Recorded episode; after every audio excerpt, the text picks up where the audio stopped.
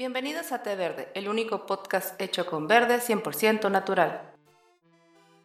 ¿Qué tal? Un gusto estar de- con usted. Espérate, me trabé. Síguele, estos son bloopers. Vale, Doro. Sí, sí, sí. ¿Qué tal? Un gusto estar con ustedes nuevamente. Sean bienvenidos. Hoy tenemos un podcast un poco diferente. En esta ocasión les presentaremos las secciones que ya les habíamos prometido. Ya tenemos como dos am, programas que, que no habíamos metido estas secciones, pero bueno. Antes de comenzar, pregunto, ¿cómo están hoy chicos? Excelentemente. Bien. Pues para bueno. empezar. Muy bien, muy bien. Eh, para nuestros este, queridos podescuchas, como habrán observado, eh, pues todavía estamos acomodando un poquito los tiempos respecto al, a lo que podemos subir en, en nuestras redes y todo lo demás referente al podcast, ¿no? Sin embargo, les tenemos algunas buenas noticias. Ya nos pueden encontrar, por ejemplo, en teverdepodcast.blogspot.com. Y Uh, además, ¿qué creen, chicos? creo. Es cuando dicen, ¿qué? ¿De qué? Ya nos pueden encontrar en, en Anchor. Este, Ándale. Ahí, Spotify. bueno, es- es que Anchor, por me comentaban, ¿no? Que es una de las plataformas de inicio de, de Spotify.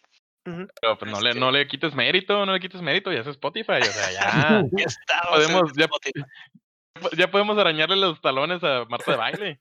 Es lo que iba a decir. Entonces, los talones. Ajá, o sea, todavía los talones, o sea, todavía la podemos alcanzar. Así como que, como que no queriendo. Pues sí, Ajá, ya sí. nos pueden encontrar ahí en Spotify. Eh, Perfecto. ¿Alguna vez Está, se imaginaron a ver aparecer ahí en, en la plataforma? Spotify. Estará perfecto. Mira, ya, ya hay un pretexto para los que van a buscar la T verde en, el- en, en el- los videos de YouTube. Que tienen un pretexto, ¿no? Así que es. escuchen en es. Spotify. Y también escuchen a Paquita la del barrio y Korn. ¿Sabes? De esas listas bien pechanas que a veces uno se avienta, ¿no? No, de sugerencias de Spotify, que no tiene nada que ver con lo que escuchas. Sí, así como que los vecinos ya no saben si eres rockero, si eres señora, eres satanista. ya, no saben qué eres los vecinos, ¿no? Eres, eres, eres- escuchas corridos metaleros, satánicos. eh, en ¿cómo se llama? En prosa. Ajá, en prosa. En prosa y rositas. eh, No. Con Baby. con Oh Baby. Narrados en, en la voz de Paco Stanley. Así bien. Ajá. Ah, de Uno- ultratumba esa madre, ¿eh? Y, y uno, y uno que otro comercial de rave, este, esos rave locos que hacen allá en los caballerizos, allá en el DF, ¿no? Ey, ¿No se este, acuerdan de, ese, de, de esos, esos comerciales que salían ahí en el Spotify? Están bien locos acá como que... No, la colonia Chimpanzwinkin en el barrio no sé qué, acá, raves bien escondidos con el DJ Shango. No, no, no, una, locura, una locura. Por eso desde entonces pago el premium. Sí, no, ya me alejé de los, de los comerciales, pero este sí estaban chistosos. Ah, también chicos, Sí. ya nos pueden encontrar en, en, en YouTube si nos buscan como Té Verde Podcast, por ahí también ya salimos. Y Perfecto. en redes sociales ya estamos, ya tenemos, eh, estamos redes, estrenando, ¡woo! sí, ya tenemos, estamos estrenando nuestro Facebook. Nos pueden buscar como facebook.com diagonal Té Verde Podcast. Ahí también nosotros vamos a estar subiendo contenido relacionado con lo que veamos cada episodio. Y perfecto, mira, ya, ya tenemos pretexto para subir las fotos de lo, de lo, de lo que hablamos. Ya van a. Dale. Uh, lo que sigue es TikTok, ¿eh? uh, Ah, claro. Uh, ya, te- uy, uy, uy. ya estamos entrenando aquí para De subir. hecho, algo que les iba a mencionar es de que ah, todos, todos los videos que hemos subido, en cada capítulo hemos estado guardando una T color verde escondida en nuestro video. A partir de esta semana, en este video, vamos a poner nuevamente una T verde. Si son el primero en encontrar esa T verde, pónganlo en los comentarios ya en YouTube, el minuto y el segundo en el que sale, y se van a ganar una tarjeta de 150 pesos de YouTube. Oh, mira, te pusiste guapo. Oh, Dijo luego, voy a aventar la casa por la ventana, güey. Ponle aguacate aquí. Eh, ¿Qué te iba a decir? Viene con aguacate, ¿eh? La tarjeta embarrada de aguacate. Ay, se me antojaron unos tacos. Pero bueno. Ah, mira. Y en el, en en el podcast del día de hoy, chicos, tenemos dentro de las secciones gemas ocultas aquí presentadas por Ascor, comixeando por Poncho. eh, vamos a hablar un poquito de la historia de Epic Games, o mejor dicho, les voy a hablar. Y algo de Kickstarter por ahí. Ricardo nos trae un poquito de información. Este, y ahora estamos viendo eh, si da algunos consejos por ahí. Consejos de la vida o, o cal- cálculo diferencial avanzado, ¿no? Sí, Ah, yo, yo ok. creo, ajá, yo creo que las clases de cálculo es lo que me estoy inclinando más, pero... ¿Cómo pelar una naranja? No, es cierto, ya andamos pensando ahí a ver qué, qué, qué les traemos para, para presentar. Pero esperen algo bien épico. Pues, Sí, o, A ver. o no. Punto, punto de cruz, uno, dos, tres. Muy bien. Ok, Eh, chicos. Ah, y. Sorry, eh, pero. Hoy es miércoles. Es miércoles, pero estamos festejando algo muy especial, que es el Día del Padre. Así es que muchas felicidades a todos los que les tocó festejar. A, a los que no, pues. eh, suerte para la próxima. suerte para la próxima, sigue participando. No sé si suerte, no sé si suerte para la próxima es buena. a ver si le atinan a la caja de los monitos después. Eh, vamos a ver. Pero sí, muchas felicidades a los papás que, a los que nos están escuchando. En especial a nuestro camarada Ernesto Ceseña. Es uno de los, de los primeros seguidores fieles de, de nuestro podcast. saludos. Señor. Y, y pues, los demás también, David. Este, muchas, muchas chicos, gracias. más de ustedes también es papá. David. ¿No más? Soy, soy el único. Pues bueno, este, ya, ya sabemos, ya sabemos por qué estamos haciendo un podcast todos. güey. Gracias, gracias. Ya pues, sabemos adelante, vamos a darle. de quién mucho- vamos a pagar. Ah, sí es cierto. Traen con maña, David. Hey, Ey, qué me, estoy, me estoy adelantando. Ok, pues, Este, pues vamos a darle, chicos, el día de hoy. Vamos a empezar. A ver, Ascor, ¿qué nos traes con Que tu sí. sección de gemas ocultas? Buenas tardes, soy Ascor y esta es la sección de gemas ocultas. En esta sección hablaremos y recomendaremos series, películas, videojuegos, anime o cómics que no fueron bien recibidos cuando se estrenaron, que tuvieron algún problema, pero que hoy en día podemos verlos nuevamente y darnos cuenta de que eran buenos. Aquellas gemas del pasado que pasan la prueba del tiempo y nos damos cuenta de que eran mejor de lo que pensábamos. Ya sea porque no tuvieron recibimiento o en caso de ser series que las cancelaron, pero pues que pueden ser buenas hoy en día. De hecho, esta sección la voy a estrenar con la recomendación de la serie Hoy Soy Nadie, que la se lee con hashtag Hoy Soy Nadie. La iba a estrenar hace un par de semanas cuando hablamos del cine mexicano y esta serie me llamó mucho la atención porque siento que es una serie mexicana que pues dentro de que cabe tiene buena calidad, algunos problemas, pero pues básicamente es lo que les voy a hablar ahorita. órale, pues yo digo que caer- caeríamos en lo, caeríamos en lo de siempre, ¿no? Que es la, la propaganda, ¿no? Principalmente en lo que es material mexicano. Ah, pues tuvo algunos problemas, de hecho. Pues, ¿Cómo te enteraste de ella? A mí me tocó verla cuando la pasaron en la tele. eh, por uno de esos días de los ¿Qué, que- qué es un tele? en tele- televisión, Canal 5, lo que pasaban antes de que tuviéramos streaming.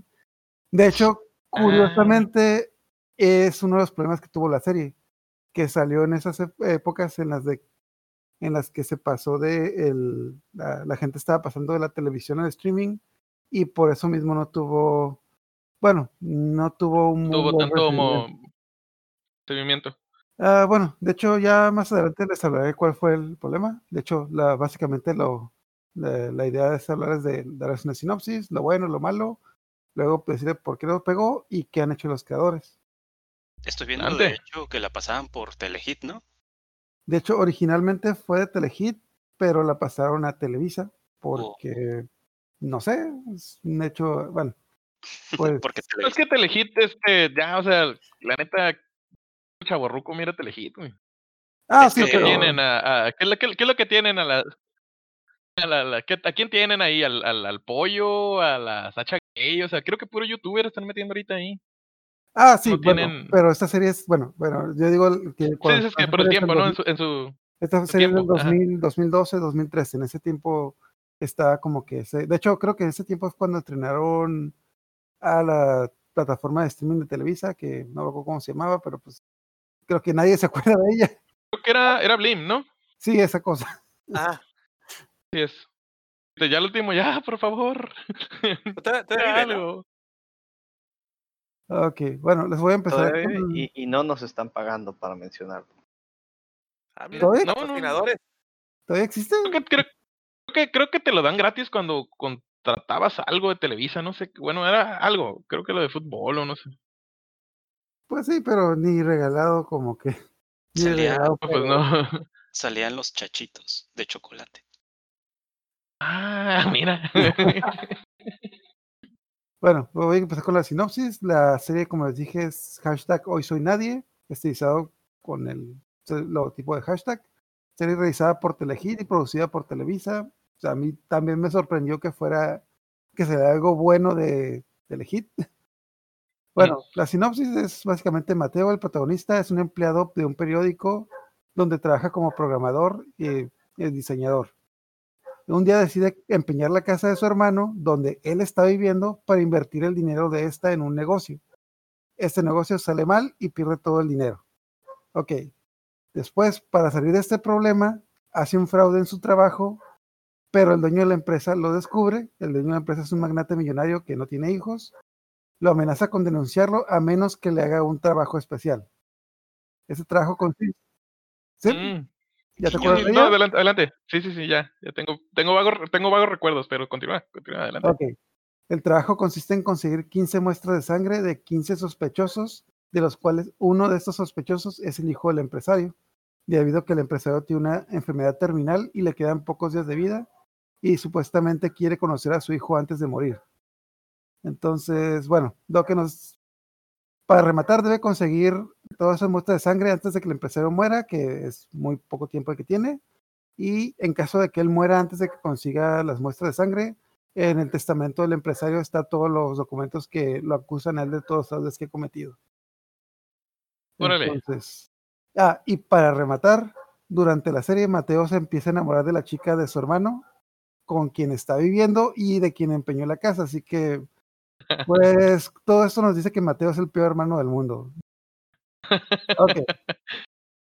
Recapitulando, Mateo tiene tres problemas. El primero y el más importante es que debe conseguir las 15 muestras de sangre antes de que el empresario muera, que es muy pronto. El segundo, tiene que evitar que su hermano y sus compañeros de trabajo descubran sus deudas, la misión que tiene y los fraudes que ha cometido, lo cual es muy difícil porque, como les comenté, él trabaja en un periódico y todos sus compañeros son reporteros y pues les encanta el chisme. Y pues finalmente, y no menos importante, aparte de todo esto, tiene que conseguir el dinero para recuperar la casa de su hermano y salir de todas las deudas en las que se metió. Porque el millonario nomás lo está chantajeando para no, para no enviarlo a la policía, no le está dando dinero, simplemente le encargó la misión. Entonces, pues sí, el tipo se las ve muy difícil. Ok, la serie, Ok. cuen- la que serie cuenta con 14 capítulos y sigue una premisa donde cada capítulo busca a una o dos personas de la lista. Su estrategia principal es disfrazarse, acercarse a ellos y dejarlos inconscientes para sacarles una muestra de sangre. La serie tiene un buen desarrollo de personajes, empezando con Mateo, quien, como les mencioné, pues es una persona pues muy egoísta, es un horrible hermano, prepotente y que siempre piensa que se puede salir con la suya, a pesar de que es un irresponsable, mujeriego y mentiroso. O sea, el tipo es toda una fichita y se metió una bronca, luego se metió en otra y luego está metido en todas las broncas que se puede. Lo es de que eh, para hacer una serie de Televisa, sí sientes que hay un desarrollo de personaje, porque conforme la, la trama avanza, Mateo comienza a ver las consecuencias de sus acciones y se siente culpable por arruinar la vida de las personas. También debido a que muchas de las personas de la lista son ladrones, estafadores, eh, mm, él se, se analiza las vidas de esas personas a las que está sacando la muestra de sangre y comienza a madurar y darse cuenta de que él mismo se ha estado buscando sus problemas. Ok. La, algunos detalles de la trama es de que casi siempre sus planes salen mal y casi siempre se tiene que improvisar para resolverlos. Algunos de los de la lista, co- como le dije, son criminales, embaucadores, gente de dinero y casi todos son prepotentes y que siempre les, lo meten en problemas, ya sea para llegar a ellos o para quitarle la muestra. De hecho, también otra cosa es que la serie tiene un secreto que poco a poco se nos va revelando conforme pasan los capítulos, que pues no voy a revelar, pero lo interesante Pues es nunca, que- nunca, va- nunca se reveló, pues. no, o sea, Quedó en el aire, ¿no? No, el secreto de la, de, digamos, de la primera temporada se reveló. Ah, te introducen unas cosas de una segunda temporada que pues no, no existió porque Nunca pasó, ¿no? Pero a pesar de eso sí se siente, sí se siente como que la primera temporada está completa, a pesar de esos pequeños detalles que quedaron en el aire.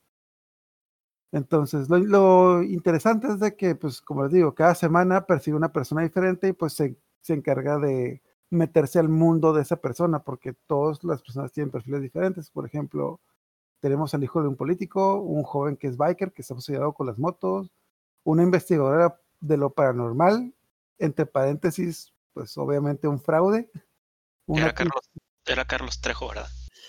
Ah, por ahí te da la idea, pero pues como que, de hecho, Salía en moto con chaleco de, de hecho, ese, ese capítulo es muy interesante porque ahí es cuando se da cuenta de que la morra esta, la investigadora paranormal, pues se parece mucho a él y, se, y ahí se ve reflejado el muchacho de que realmente lo que la chica está diciendo no es muy diferente a lo que él está haciendo.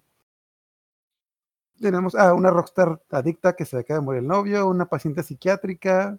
Ah, en este, capítulo, pues eh, obviamente se tiene que meter a un asilo psiquiátrico para llegar a ella y pues obviamente le pasan un montón de cosas ahí. Y pues la trama es concisa y explica desde un principio el objetivo, desde un principio sabemos qué es lo que tiene que hacer, tenemos como que esta cuenta de las personas a las que está persiguiendo y pues cada semana va, avanza- va avanzando la trama. O sea, es muy concisa en a dónde tiene que llegar y digamos, en otras palabras, mm, la trama en sí no se alarga a excepción de algunas cositas que quedaron en el aire porque obviamente quisieron hacer una segunda temporada que pues, por la cancelación de la serie no se hizo, pero nuevamente el misterio de la serie sí se, re- se revela al final. Ok, debido a esto, bueno, Mateo está más capacitado para conseguir las muestras. Nos dan una, en un principio la idea de que Mateo es una especie de hacker. De hecho, el empresario piensa que es un tipo de hacker. De hecho, me acordé de esta serie cuando estábamos hablando de Control Z, por el hecho de Ah. que él es programador, pero conforme avanza la trama, te, te da a entender que Mateo no es un hacker. O sea, no, no sabe, sí sabe de computadoras, pero su estrategia no se basa en meterse a las cuentas de la gente, sino más que nada en el engaño de, la- de las personas. Ajá. Es un timador el amigo. Ajá, exactamente, pues es, es de donde saca pues la mayor parte de su información o cómo persigue a sus víctimas. Ok, debido a esto, está más que capacitado para conseguir las muestras de, de sangre. Mateo debe engañar, robar, secuestrar e incriminar a muchas personas para conseguir estas muestras.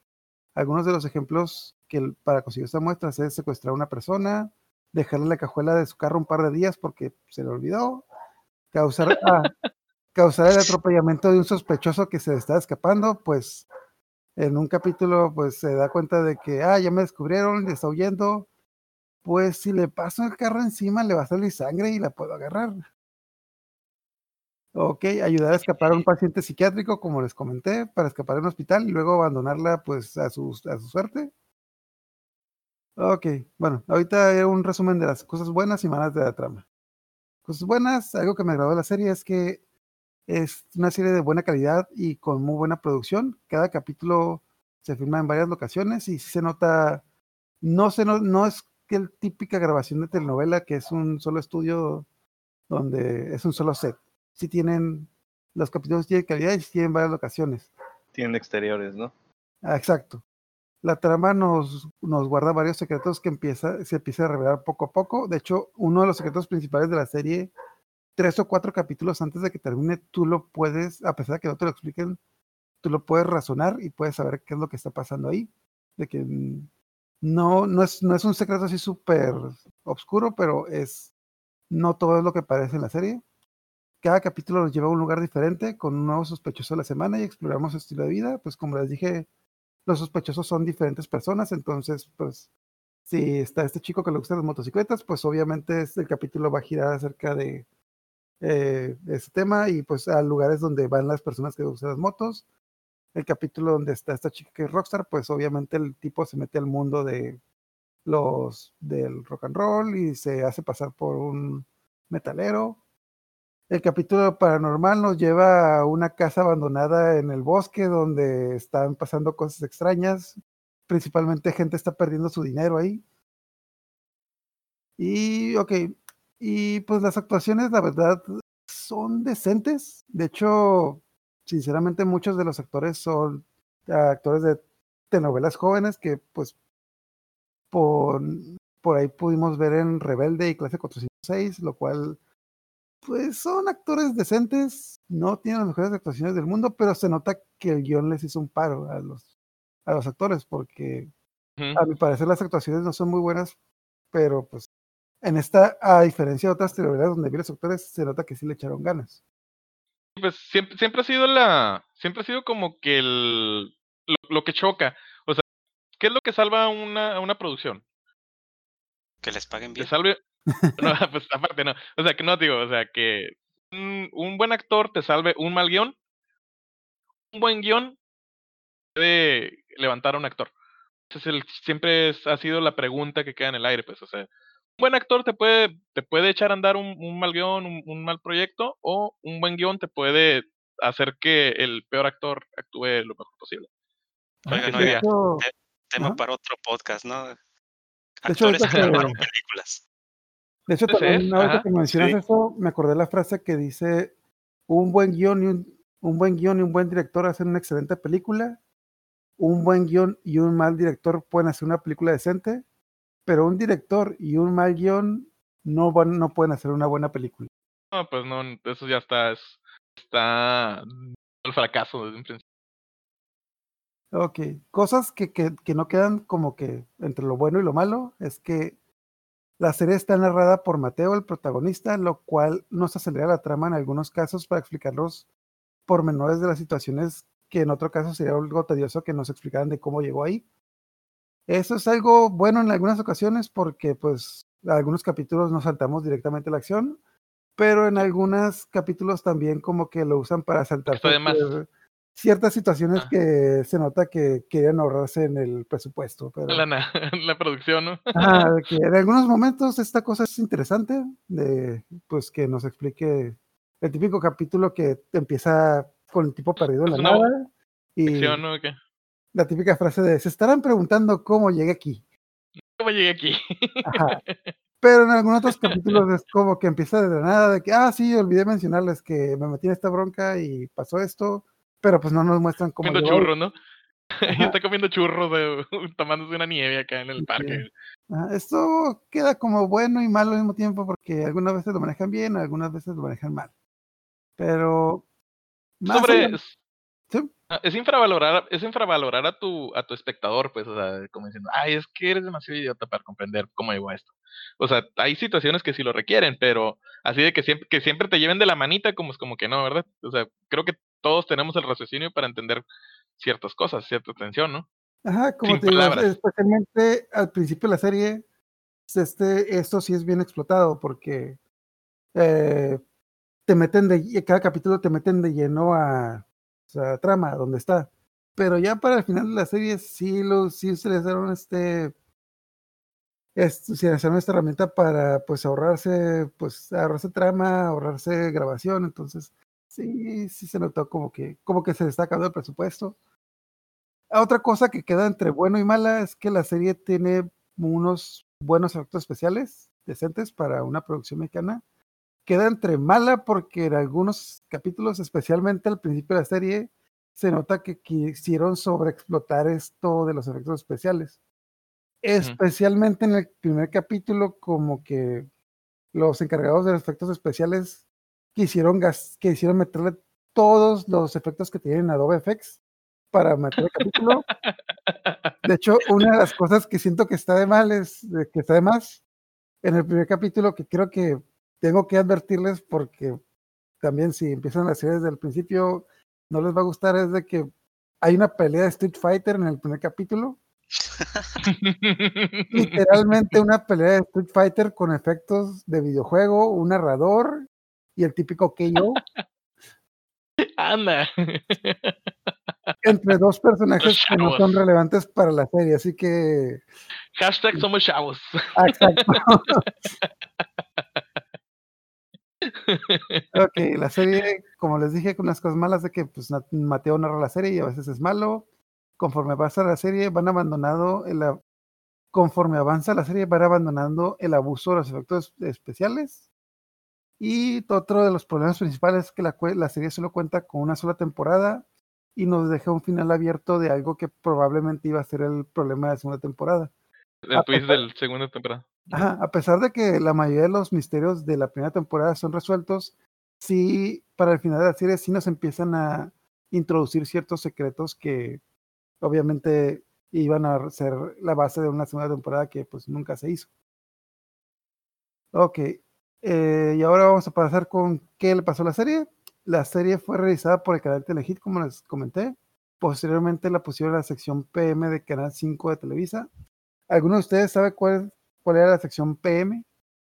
Sí, era, era la que te pasaban películas y te pasaban series en la tarde, tarde noche, ¿no? Ya que se acababa toda la barra de caricaturas. Como que era como que la sección madura acá.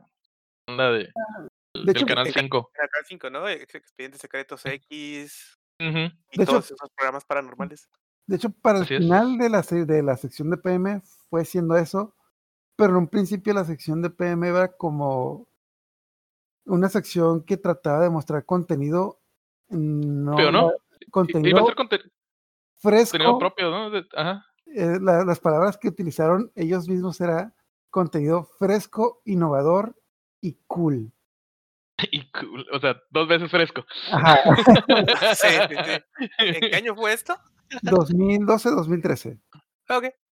Muy bien. Entonces, ya luego cambiaron esa, esa sección de ¿Qué pasó, PM. De hecho, creo que tenían varios, varios Perdón. programas que eran copias del otro yo de Al Ramón. No me acuerdo cómo se llamaban, pero pues ¿Qué de- David? No, es que me, me estoy- me dio risa. Está bien tonto, me dio risa de doblemente fresco, güey. Ah, sí, pues es que, pues. patrocinado por Halls. Ándale, Halls negros. Es que llegan, Ah, bueno, te, dan la, te dan la cachetada, ¿no? sí. Ok, Ah, Debido, debido a que esta serie, bueno, esa sección era, era la idea de una serie, digamos, para los chavos. La serie la promocionaron para empezar como una serie exclusiva de Televisa, que la mayoría de los comerciales también te presentaban las aventuras de un hacker mexicano, que como les expliqué, esa no es la premisa, pero de hecho hicieron un, hicieron un episodio, llamarlo así, episodio cero, que mostraron tanto en Televisa en Telehit, que se nota que el, digamos, la, la base, la idea que tiene el episodio cero es muy diferente al resto de la serie, que eh, nuevamente te muestran un montón de explo- explotación de efectos especiales y te dan la idea esta de que Mateo es un hacker, entre comillas, porque se mete a Facebook y te ¿Sabes una saca tu... ¿Cómo se llama? Te digo que, ¿sabes, ¿sabes una cosa? De repente me suena como que todo lo chilo le salió como que sin querer. Ah, realmente el guion, bueno, esta, eh, te das cuenta que el guion está bien hecho, o sea, realmente creo que ese es otro de los problemas, de que la serie, si la ves, tiene esta idea, pero la quisieron promocionar como algo que no era, empezando por el hashtag de que le Ah, sí, pusieron. O sea, la serie, era- la serie realmente se llama hashtag Hoy Soy Nadie. Entonces la quisieron promocionar como algo que no era. Se la quisieron promocionar para una serie para chavos cuando la mayoría de los protagonistas pues están como que en sus vein- veintitantos, casi treintas. Y pues ninguno de ellos es, digamos, lo que sería como que una persona, digamos, joven, entre, entre comillas. O sea, todos ellos ya tienen trabajo y de hecho, Pues de, hoy- de hecho, ahorita, ahorita, ahorita que lo mencionas, este, sí me acuerdo, sí la vi. Vi esa serie, ahorita así como que me llegó el golpe de realidad. Este, y sí, sí la vi, era buena. Me gustaba mucho el plot de que al- al- la, la idea de que el vato hacía sus planes y al último, este, por azares del destino no le salían las cosas como quería, pero las lograba salvar. Eso se me, se me hizo muy bueno, ¿eh? era un muy buen plot que tenía la serie, ¿eh? Ajá, sí, la trama está interesante. Se nota que el guion era bueno, pero pues ahí en la interpretación, digo, en la dirección, como que algo se perdió. Bueno, especialmente en la promoción que le dieron, te lo promocionaban como algo que, muy diferente a lo que era. Los comerciales, te digo, los comerciales se basaban en darte una serie para chavos y pues no era así. O sea, los protagonistas no eran jóvenes, eran, la verdad, eran ya adultos, jóvenes adultos, pero a final de cuentas adultos. Ok, para el momento en que la serie fue pasada en Televisa, ah, uno de los problemas que tuvo es que los capítulos ya estaban en internet. La mayoría de la gente, bueno, a pesar de que Telehit es un canal de cable, después de que la pasaban en Telehit, subieron los capítulos a internet. Y poco antes de que la pasara en Televisa, quitaron los capítulos de internet de Telehit, pero pues mucha, obviamente muchos capítulos se filtraron ya ah, pues en el internet. Entonces, el problema también era que la gente que vio un capítulo 2, de hecho, ese fue algo de lo que me pasó a mí, de que yo vi uno o dos capítulos, la busqué en internet y pues te encuentras con que en internet están todos los capítulos, entonces la dejé de ver en la tele. Y pues por lo mismo, eh, la tele, como la serie tuvo un buen rating, pues a final de cuentas fue cancelado porque pues en ese tiempo no tienen la forma de medir como la gente que veía los capítulos en internet, a pesar de que era su misma página la que los pasaba. Hmm. Ok, pues como digo, esta serie llegó en el, momento decisivo del 2013 cuando las personas estaban empezando a dejar el formato de televisión y se están yendo a lo que era el formato streaming. Eh, fue una herramienta de Televisa en su desesperado acto para hacer que el bloque de PM, que murió en el 2017, por cierto, pero que todavía pueden encontrar ese canal en YouTube. Con, de hecho, todo, toda la serie la pueden encontrar gratis en el canal de PM de YouTube. Si la buscan en YouTube como hashtag hoy soy nadie, les aparecen todos los capítulos y los pueden ver gratis ahí en YouTube. Esa es una de las cosas buenas de que, de hecho, a pesar de que el canal PM ya no existe, desapareció hace tres años, la mayoría del contenido está ahí, incluyendo esta serie. Muy bien, muy bien, muy bien. Pues ahí les dejamos entonces a los podescuchas en la recomendación de hoy, hashtag hoy soy nadie, para que den una checada. ¿Algo más que quisieras agregar? Ah, pues nomás es la conclusión y qué es lo que le pasó a los creadores. La serie es buena, no es, no es la mejor serie del mundo, pero siento que es algo interesante para una serie mexicana. Pues te diría, te sonaría mal que decir que es buena a pesar de ser mexicano, pero siento que explotaron muy bien lo que es la, Ciudad de México y las características que tenían. Ah, los, la mayoría de los actores, como les dije, son actores de telenovelas que pues de ahí se pasaron a otras telenovelas, otros proyectos pero quien, a quien le debo dar el crédito de la serie es a la guionista, que es, eh, el nombre de la guionista es Daniela, Richard, no sé cómo se pronuncia, lo escribí las notas, pues disculpen si lo pronuncio mal. Eh, ella parece la persona que fue la responsable de todo lo bueno en la serie. Tuvo un par de trabajos en otras series, culminando en la serie del El Dragón de Netflix, que punto de aparte también es una serie pues muy mala. Es una telenovela Eso sí, eso sí. Eso sí es pero, Pero eh, actualmente escribió un libro llamado El dolor de la cigüeña, que es una novela de misterio en la época franquista en España, que trata de una pareja que llega a un orfanato para secuestrar a un niño. Es una novela de misterio que ya tiene, ya tiene un contrato para convertirla en una película. Y pues de los otros de los otros, lo único que cabe resaltar es que los efectos especiales fueron, que les digo que son buenos en algunas partes, fueron hechos por Antonio Guajardo, que también ha trabajado en otros proyectos como Hecho en China del 2011, Verónica del 2015 y El Gringo del, 2015 también. Y, ah el gringo está curada. Bueno, yo no he visto ninguna de estas series, pero pues nos puede dar una idea de lo que es la serie del gringo. he visto partes, no la he visto toda, pero igual tendría que meterme. Pero los capítulos, bueno, las partes que he visto están muy botanas. Sé que tiene producción. Ok. Y pues los últimos, el último punto es de que Patti Cantú canta el tema de Hoy Soy Nadie para la serie, el intro de la serie. Que no soy muy fan de Patti Cantú, pero pues ah, suena bien, aunque no queda claro si, si hizo el opening para la serie o la serie agarró el nombre del, de la canción. Y pues esto por mi sección de gemas ocultas. Lo único que les comentaré en nuestra la próxima vez que voy a retomar la serie de Carnival de HBO, por si alguno de ustedes. Ah, buenísima. Muy buena.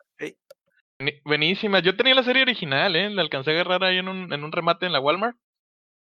Temporada, pero quién sabe dónde diablos quedó. Pues bueno, con eso termino mi sección. Ahí tiene alguna pregunta, algún comentario. comentario, sí. Oye, Ascor, ¿y tú crees que si, si esta serie, bueno, la idea de esta serie hubiera surgido ahora en la época en la que Netflix se la pasa haciendo series para todo mundo, ¿tú crees que si Netflix hubiera llegado y comprado esa idea y lo hubieran sacado ellos, hubiera sido algo diferente? Ah, siento hubiera tenido un poco mejor de calidad, pero dado que esta chica que te digo, eh, Daniela Richter, que es la guionista, después de eso sacaron la serie del dragón para Netflix, Mm. que no es muy buena, pues quién sabe. Yo creo, de hecho, esta serie, si las ves hoy en día, también, ah, otros detalles que se olvidó mencionar, esta serie te, se basa mucho en la, la utilización de las redes sociales, que también fue un problema en aquel entonces, 2012, 2013, porque la mayoría de los personajes principales tienen smartphones, computadoras, laptop y cosas así, cosas que en ese entonces no eran tan normales para la gente, digamos, la gente promedio, pero que hoy en día, pues toda la gente ya se siente Ya las identificada con ellas. Mm. Pues ya hasta, hasta un niño de tres años ya tiene una tablet, ¿no? Y cosas Ajá. Pero pues si esta serie lo hubieran dado hoy, en día en Netflix, pues depende mucho. ah, a lo mejor hubiera Eh, oye. una nueva temporada. Hugo, tengo un vago recuerdo. Creo que había una sección, como tú dices, que también salía en la página. Creo que podías, había una especie de enlace mientras mirabas la, la, la serie. Así me llegó el vago recuerdo. Podías estar en la página y creo que la, la, la, la página te aventaba ciertos datos especiales sobre la serie. Eso se me hizo muy innovador. Fue como que cuando empezaron a querer meterle material extra. Tengo el vago recuerdo, creo que por eso la sacaron así en ese rollo de que era muy tecnológica, todo ese rollo, porque había algo, no me acuerdo qué era, era un detallito así. Ahorita, ahorita me llegó así el, el, el golpe. Digo, ahorita que me, ahorita que empezaste a, a, a mencionarla, empecé a acordar, me acuerdo, pues sí la vi. Pero me acuerdo ese detallito, que ah, de alguna forma la podías enlazar con la página mientras estás viendo la serie y te aventaba datos especiales ahí. No sé si te acuerdas o lo investigaste. Ok, Yo lo, lo máximo que encontré ahí es de que la mayoría de los personajes sí tenían una cuenta de, los personajes en sí, tenían una cuenta de Facebook, de Twitter real, donde al, al parecer, cuando dieron la serie en su tiempo, podías, cada día que pasara un capítulo te ponían como que lo, en las notificaciones lo que hicieron, lo que pasó ese día, supuestamente en el capítulo. Pero pues esta, esta información también se perdió cuando la pasaron en Televisa, porque como te digo, la pasaron primero. Pues ya no, ya no sí, podías, este, sí, sí, sí, pues necesitas una actualización y todo ese rollo. ajá, Ok, entonces, sí, sí, sí. era, era un buen detalle para cuando la estrenaron, pero pues es un detalle que se pierde ya cuando la vuelves a ver. Mm. Creo que ese era, ese era el punch, ¿no? Era, era con lo que la estaban estrenando, por eso decían que era hacker el vato y todo el rollo. Porque creo que había una forma de enlazar la página con la serie, pero pues mal logrado, ¿no? Como siempre, ¿no? Así, pues, tenía un montón de ideas a medias que estaban más o menos, eran más o menos buenas, mejor- pero pues no, la verdad, Televisa no supo, no supo sacarle provecho. Ok, ¿algún otro comentario o pasamos a nuestra siguiente sección? Bueno, bueno. Pues si no hay nada más que agregar, chicos, entonces vamos a dar paso a nuestra segunda sección titulada Comixeando. ¿Qué nos traes en esta Sí. ocasión, Poncho? ¿Qué onda? Bueno, yo les traigo una sección de cómics, digo, de ahí viene el, el título. Tal vez el, el título de la sección cambie. Fue lo primero que se nos ocurrió. No, lo segundo que se nos ocurrió la, cuando estábamos definiendo. El primero era los monitos de Poncho. Este, la idea de esta sección, eh, les voy a estar trayendo algunos arcos sobre cómics platicados. Digo, no quiero clavarme en el spoiler. Es nada más para, para poner ahí esa, esa hormiguita de curiosidad por si les interesa adentrarse en el mundo del cómic. Yo colecciono cómics desde, creo que desde la secundaria. Entonces, pues tengo ahí, ya, ya, ya tengo historia, ¿no? Eh, el, el tema que les traigo hoy es sobre los mutantes. Los mutantes están de regreso. Digo, ya es, ya esta nota ya viene un poquito vieja desde el año pasado, pero eh, en Estados Unidos, ¿no? Eh, aquí en México, pues llega un poco desfasado todo esto ah, ya en el tema de los cómics ya traducidos. Entonces, les quiero platicar un poco so- sobre esto y cómo estoy feliz porque los mutantes están teniendo importancia otra vez. Eh, empezando, pues, mm, más o menos un poco de contexto, es que, eh, si se acuerdan ustedes, a finales de los noventas, pues Marvel Comics estaba en rojo, ¿no? O sea, la industria del cómics estaba yendo en, en picada y tomó algunas decisiones que tal vez no fueron las más inteligentes, pero pues tenían que comer, ¿no? Sí. De hecho, eh, de hecho era mediados de los noventas, finales. Sí, sí, sí, sí. Este, y pues, ¿qué pasó? Pues llegó, llegó Fox, llegó Sony y, y a comprar este IPs, ¿no? Y una, una cosa buena que nació de eso, pues fue, pues nació el, el- las películas de superhéroes de, de cómics de, de, de Marvel, ¿no? Tuvimos ahí los, los Cuatro Fantásticos, películas malísimas, tuvimos Hulk, este, las de Spider-Man, muy buenas, hasta eso, digo, menos la 3, esa sí me, me agüité Algunas. mucho, pero uno, uno y dos, muy buenas. Sí, sí, sí. Este, tres? y ah, no quiero hablar de eso, todavía duele. Este, y uno de los, de los personajes que más me han gustado a mí desde que colecciono cómics son los X-Men, ¿no? De esos fueron, de hecho creo que fueron los primeros cómics que yo ya empecé a comprar con mi propio dinero. Eh, y pues también los, los fastidiaron, ¿no? Si bien ha habido un chorro de películas de ellos, y creo que ahí puede haber una o dos rescatables, la mayoría al, al, al fanbase de, de, de estos personajes, pues sí, no- nos ha dolido, ¿no? El ver cómo hacen pedazos la historia, cómo las adaptaciones, pues sí abusan un, un- un poco o mucho. Digo, ya yo creo que de esto hablaremos en las, en las próximas emisiones sobre cómo hacen pedazos los temas. Pero bueno, eh, todo cambió cuando Disney llegó, ¿no? Disney llegó, este, pues compró Marvel Comics, los rescató eh, y pues se arriesgó a meterle dinero, ¿no? Al, al famoso MCU y pues se hizo el boom de los cómics, quiera o no, Disney lo, lo rescató. Digo, eh, eh, siendo que era una industria que ya iba, ya iba en picada, este, pues le dio un pequeño boom. Todavía no es lo que se espera, pero ahí está, ¿no? Entonces, pues llegaron, llegaron los Avengers y, y todo era felicidad, todo era hermosura, porque pues ya están las películas, el, ¿qué? El universo cinemático de Marvel y todo ese rollo. Pero pues, ¿y qué pasa con, con mis queridos mutantes? ¿Qué pasa con los Cuatro Fantásticos? ¿Qué pasa con Hulk? ¿Con Spider-Man? Bueno, Yo, yo pues, tengo una duda así rápida tantito. Sí, ¿Cuál, dale. ¿En qué año fue la última película que, sa- que sacaron de, de X-Men? Fue ¿El hace- año pasado? pasado, el año pasado. La de hecho, el año pasado y este año va a haber una nueva película. Ah, allá voy. Eh, New Mutants. New Mutants, ah, la estuve esperando. Quiero bien, creer que Disney, yo creo, quiero creer que Disney hizo un buen trabajo. Pero bueno, eh, pues, llegó Disney, ¿no? Con todo esto, ya saben, ¿no? Por ahí las noticias de que, de que recuperaron los derechos. ¿De qué? News ex Ratata. Ándale. Eh, bueno, no, vamos a un poquito antes. que al- las teorías de conspiración dicen que, que Disney dijo, ah, pues no me quieres regresar esas IPs, no me las quieres vender a, a- a Fox y a Sony. Pues está bueno, tú, tú quédate con los personajes eh, para las películas y vamos a ver qué podemos hacer de este lado, ¿no? Entonces, eh, el, el- la editorial de las series, perdón, de los X-Men perdieron, empezaron a perder calidad. Se notó bien cañón que dejaron de ponerle atención. Este, por ahí Oh, sí, surgió. que sacaron todos los fondos, ¿no? Para Los, todos esos. exactamente, los Inhumans, llegaron los Inhumans y supone que los iban a reemplazar, eh, los empezaron a desplazar, De eh, también un detalle que recuerdo ahí es de que a los personajes de X-Men y los Cuatro Fantásticos empezaron a sacar de todos los videojuegos, de, de los videojuegos de Marvel, por ejemplo, el de Marvel contra Capcom Infinite, sacaron a todos los X-Men, los Cuatro Fantásticos, y pues fue algo que, mucha, que se notó mucho la ausencia de esos personajes. sí, sí, sí, sí, entonces, digo, quiera o no, son estrategias que Disney de haber metido allá su, su marketing para empezar a, a decir, pues, si no me quieres regresar las, las, las IPs, pues yo las empiezo a hacer menos, ¿no? Para que la gente las deje de conocer. Y pues eso sí me puso triste. Este, se notó muy, muy cañón cómo bajó la calidad de las historias de, de X-Men, se notó cómo eh, empezaron a, a- a salir menos series, ¿no? Eh, empezaron a matar personajes, digo, sin caer en spoiler. eh, hubo muchos eventos en los que siempre terminaban con la muerte de un personaje principal. Grey se murió otra vez.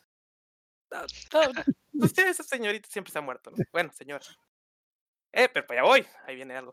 Digo, y ahora sí, de aquí en adelante voy a poner algunos spoilers. Eh, ahí Por al Dios, que ¿no? quiera darle skip, como quieran. Peter pero- Parker es Spider-Man. En el video ponemos el botón a donde se tienen que saltar para los spoilers. Sí, sí, sí. Muchas gracias por eso. Bueno, eh, uno de los de los muertes que vino a sacudir un poco más eh, la parte del- de, lo- de los X-Men fue la muerte de Charles Xavier, Xavier, que fue de, al final del evento de Avengers contra X-Men, donde pues este señor muere de la manera más chafa, porque Cyclops, el discípulo número uno de él, o su estudiante número uno, pues lo termina matando, ¿no? Cyclops, para ese entonces, el personaje ya es odiado, ya es un hijo de la chingada, perdón por el francés. este, es un terrorista. Neta, para los que leyeron el cambio de Cyclops hacia este momento, o sea, es, una, es un personaje detestable que dices, o sea, es, un líder hijo de la chingada. Y, en lugar de ayudar al, movimiento mutante, lo está hundiendo más, ¿no? Y pues, como les digo, aquí es con la muerte de Charles, pues es como que le ponen ya la crucecita encima a los mutantes y de ahí va en picada esto, ¿no? Va, va, va con todo. Eh, en algún momento del, ¿qué fue? El 2018, 2019, fue cuando ya se empezaron los, sí, 2018 empezaron los rumores, ¿no? De la compra de, de, de Century Fox por parte de Disney.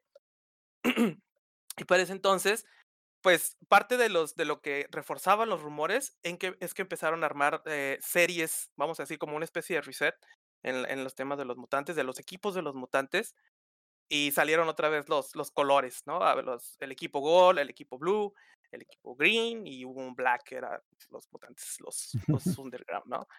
Eh, llegó la, la, la, la compra, la famosa compra de, de Disney, ¿no? De Century Fox. Casi, Oye, ¿no? casi al. No, esto va a Ajá. ser una nota. Si nos puedes explicar, yo sí sé que es, sé que son los equipos de los colores, pero nomás si nos puedes explicar a grandes rasgos que son el equipo azul, el dorado, el verde Ujú. y esos. Nomás Ok, a grandes rasgos. En, en, en es- ya ha habido otros, otros, otra época en la que hubo colores. En esta época, este, el equipo Gold era, vamos a decir, back to basic. Este equipo estaba liderado, liderado perdón, por este, Kitty, Kitty Pryde y algunos, y algunos este, mutantes ya, ya conocidos. Estaba el equipo Blue, que era un tema bien interesante. eh, Beast en algún momento dijo, ah, pues ¿cómo le hago para que las cosas se arreglen? Ya sé, voy a, voy a regarla otra vez con, el, con las líneas de tiempo. Y va y se trae a los mutantes originales Ah, al presente, ¿no? Entonces, e- ese, ese el equipo Blue, ¿no? Y estaba el equipo Green, que es donde eran las Jean Grey. Digo, para ese entonces, la, la Jean Grey del pasado estaba en el presente y regresó la Jean Grey, la, la Fénix revivió. Digo, Volvió a revivir. Ajá, es otro arco que me gustaría contarles. Punto interesante, Jean Grey tenía un chorro de años muerta y es uno de los personajes que, que ah, que creo que marcó ahí un, un- una especie de récord marca en la que pues, duró un montón de años muerta entre, entre ir y venir y ya ahorita es como que regresó para ya quedarse. Entonces eran las, las dos mutantes, son, son dos volúmenes nada más. Y luego estaba el, el equipo Red, que es de Jean Grey con, con más mutantes, la, la, la señora. Y el equipo Black está compuesto por ah, Magneto, este, Emma Frost y pues ahora sí que puro, puro antihéroe, ¿no? De hecho, unos ¿Y, y comentarios para que- qué son los, los equipos? Ah, son Ah. para, básicamente son para dividir la, la historia en varias revistas, ¿no?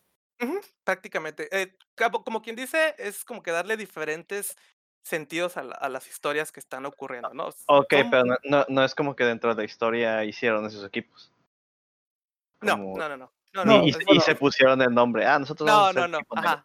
No, bueno, de lo que yo tengo entendido es de que Power Ranger, ¿no? la, pri- la primera vez que la primera vez que vivieron los equipos fueron en los noventas, que era cuando los X-Men te- pasaron a tener una revista a tener dos, que eran dos equipos, era el azul y el dorado. El azul era de Cyclops y la mayoría de los X-Men que casi todos conocemos, Wolverine, bueno, Cyclops y los demás, y por otro lado estaba el equipo de Tormenta con otros X-Men. Pero básicamente era porque tenían muchos personajes y querían dividir la historia en dos, que a veces se juntaban, pero pues básicamente era para tener más historia. Prácticamente. Es, una división a, a- a nivel serie, pero no, es- no es como que, ah, los, los dorados van a tener un traje dorado, los azules, no, no, no. No son Power Rangers. Este, bueno, estaban esas, esas, esas series corriendo, eh, llegó la compra de Disney y dijeron, ya se van a acabar, ya no vamos a sacar más, anunciaron que se termina la serie en tal, en 12 números y, y ya estuvo, ¿no? ¿Por qué? Pues porque ahora sí Disney era dueño de los X-Men otra vez y pueden traerlos de regreso. ¡Yeah! Súper feliz todo el mundo. Muy bien. Y, Así es. eh, y pues empezaban a preparar el camino, ¿no? Para el regreso, que fue este, finales de 2018, principios de 2019. Regresó el título, el, tradicional, Uncanny X-Men, donde eh, hicieron una, un- una, una combinación que nadie se esperaba. El regreso de Cyclops, el regreso de, de, Wolverine para traer a los X-Men de, de- de vuelta, ¿no? Volver a juntarlos. Es muy buena, esos son, son tres volúmenes. Este, si le pueden echar un ojo, se los recomiendo. Eh, y vamos a llegar a, a una, a la parte que es actualmente. Si no quieren leer eso, pues eh, quiera, pero es- está muy interesante cómo fueron armando todo otra vez, ¿no? Pues, Si, si no quieren leer esos, pueden esperar los capítulos de TV de donde Poncho a Sí. platicar lo que pasa en esos. o sea, la, la precuela, ¿no? Siempre hay que leer primero el final y luego las, las precuelas. Pues bueno, eh, llegó el gran momento, ¿no? El, el gran anuncio.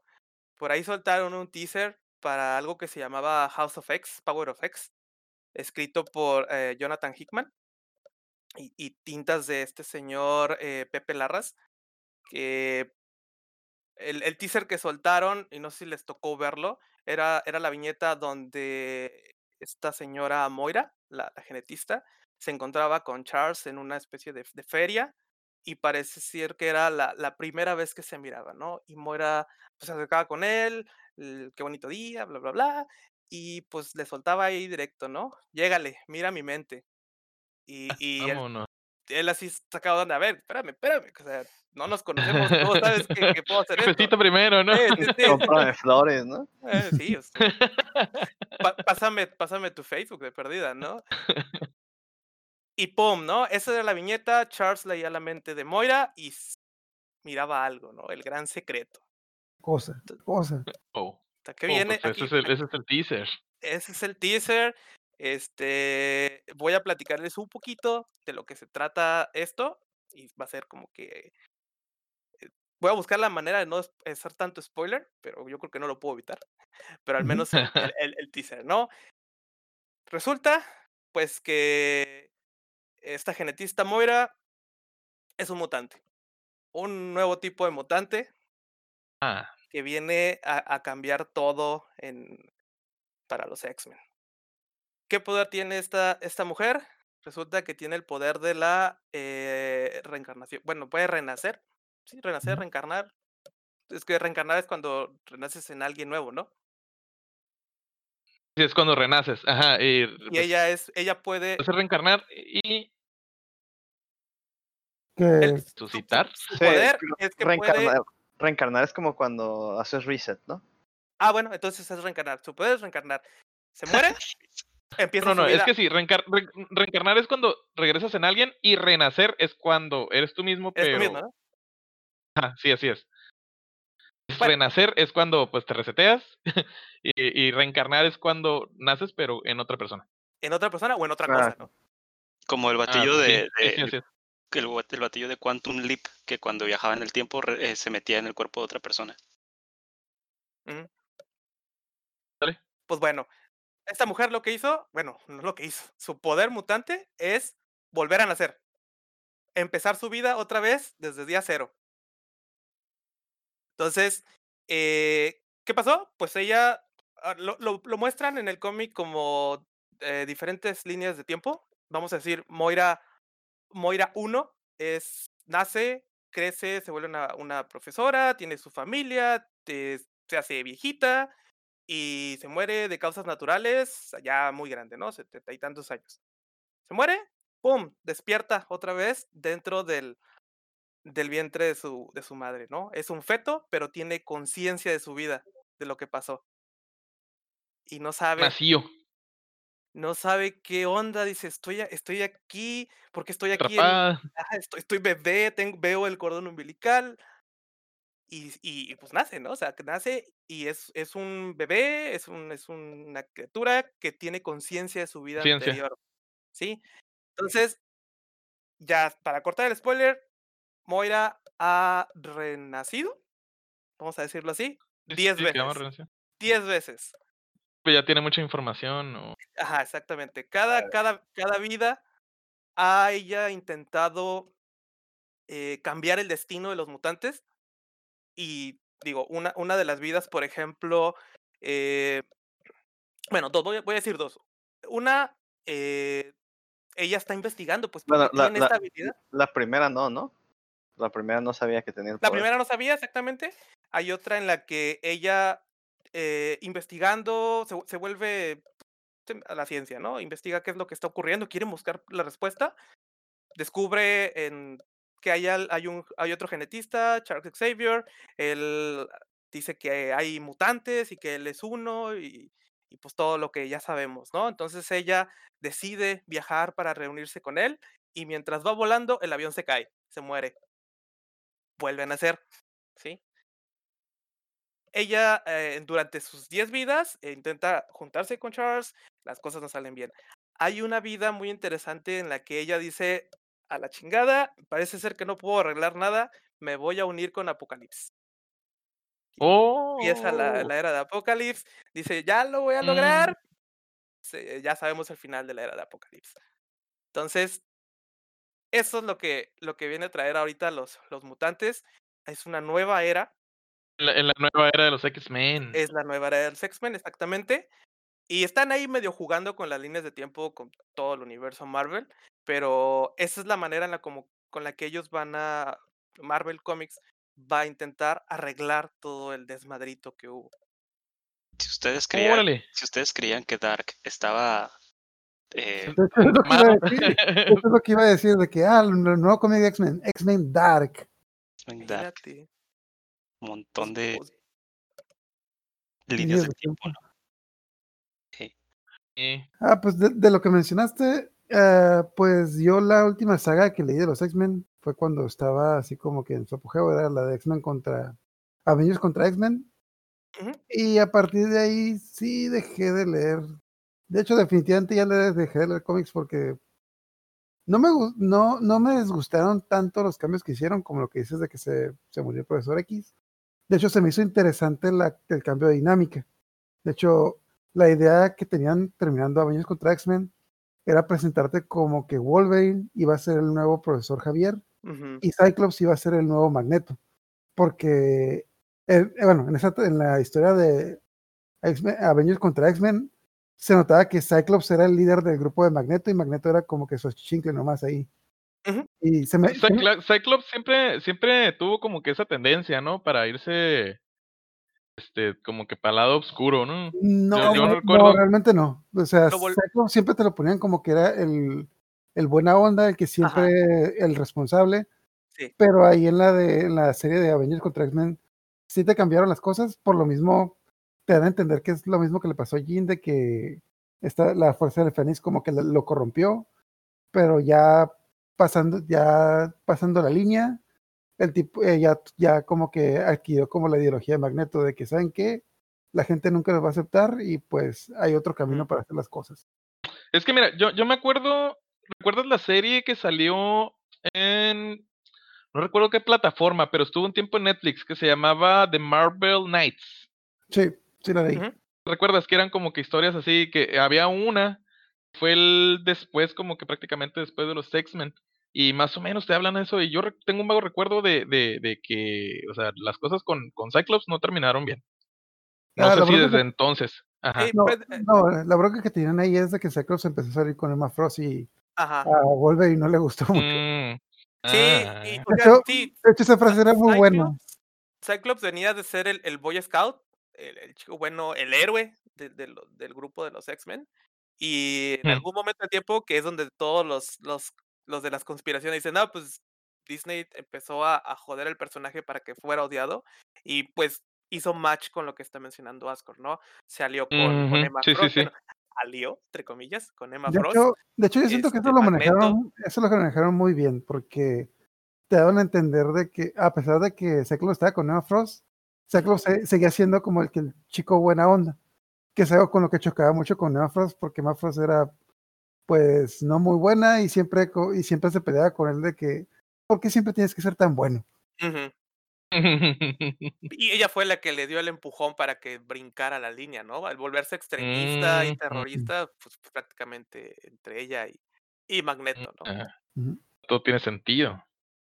De hecho, esa es Bien, una, de las, una de las- ahorita que mencionas de lo de Marvel Knights, ahí sale una de las escenas que más me ha gustado los de los X-Men, que es la escena en la que está Cyclops con Emma Frost en la cama y en la ventana aparece Wolverine diciéndole, yo, yo Cyclops, ¿qué, qué fase del duelo es esta? Simón. Creo que la otra vez subiste ese meme, ¿no? Ajá, de que, ¿qué fase del duelo es esta? ¿La aceptación o el duelo? o la negación. Órale, con razón. Ok, pues, bueno. adelante. Aquí, ci- aquí cierro mi, mi sección. eh, voy a ver si puedo traerles un poco más sobre lo que está ocurriendo ahorita. Tengo que escribir mucho para que no salir con el spoiler. La verdad, o yo les recomiendo, si les interesa regresar al mundo de los cómics o quieren leer cómics, ahorita X-Men se está poniendo muy, muy bueno. Han- muchos de los, de los grupos es, bueno, series, series de grupos viejitos de, de mutantes regresaron. X-Force, este, Excalibur, eh, New Mutants está de regreso. Y ahí lo que decíamos hace rato, ¿no? Ya viene la película que la han retrasado. Está más esperada que nada, ya está súper cocinada esa cosa. De Sí, sí, sí. hecho, Ya a tiene, mí- tiene mucho tiempo en el horno ya. De hecho, esa película la han cortado y pegado tanto que no sé, ya estoy teniendo mis dudas de si va a ser muy buena o muy mala. Esperemos que sea buena, ¿no? Por el Eh, bien de todos. Eso suena muy parecido a un Final Fantasy. Ah, siento que está siento que tiene el mismo efecto que tuvo la de la película de Batman contra Superman, de que la cambiaron tantas veces la película que perdió cierta consistencia. Espero que no pase lo mismo, pero pues me está dando ese aire. el- a lo que se ha visto, el último trailer este, que, se, que, que anunciaron, mucho, muchas de las escenas que ocurren eh, están basadas en, en un cómic, en un, en un arco, y están muy parecidas. Es- eso es lo que me da un poquito, poquito, así un poquito de luz de esperanza Esperanza. de Que que sea algo bueno. Sí, así tengo, hay un rayito de luz de que va a salir algo bien. Y si no, pues una decepción más, yo creo, ¿no? Una más al, No, al por-. Te pones tu figurita de Wolverine de cabeza, güey. Oh, no, te voy a pones unas preguntar, veladoras. Ocho, ¿no tienes el dato si la película va a salir para, para streaming o si va a salir de cine? Es para cine. Sí. Mm, Sí, creo que creo que había corrido el rumor de que la iban a dejar en Netflix, o que- bueno, perdón, en Disney Plus, porque como Primero que salió ya, como rumor y luego dijeron que no, que sí se quieren arriesgar con cine, pero pues ahora sí que depende de la situación, ¿no? pues, a ver. Ok. Sí, Pancho, algo, algo ya como para cerrar, para cerrar el tema. eh, pues en este tiempo que estamos viviendo de lo políticamente correcto y todo esto, ¿qué va a pasar con el nombre de los X-Men? Es, eso fue un rumor y fíjate que no lo, no lo investigué, de que querían cambiarlo. Ujú. No creo que pase. Sí, ya está Ah, demasiado. Mucha gente lo tiene tatuado, ¿no? Sí, sí, sí. Y digo, una, una, una curiosidad, precisamente hablando de esto de los temas raciales que están ocurriendo ahorita, eh, hubo un, un número que salió hace unos años, que fue en 2018, en el que se hablaba de propaganda, ah, ¿cómo se dice cuando es contra los judíos? O sea, de nazis, pero Antisemita. Antisemi- antisemita. Antisemita. Había un mensaje antisemita en una de las viñetas y fue intencional. Y no me acuerdo qué, qué, qué dibujante fue.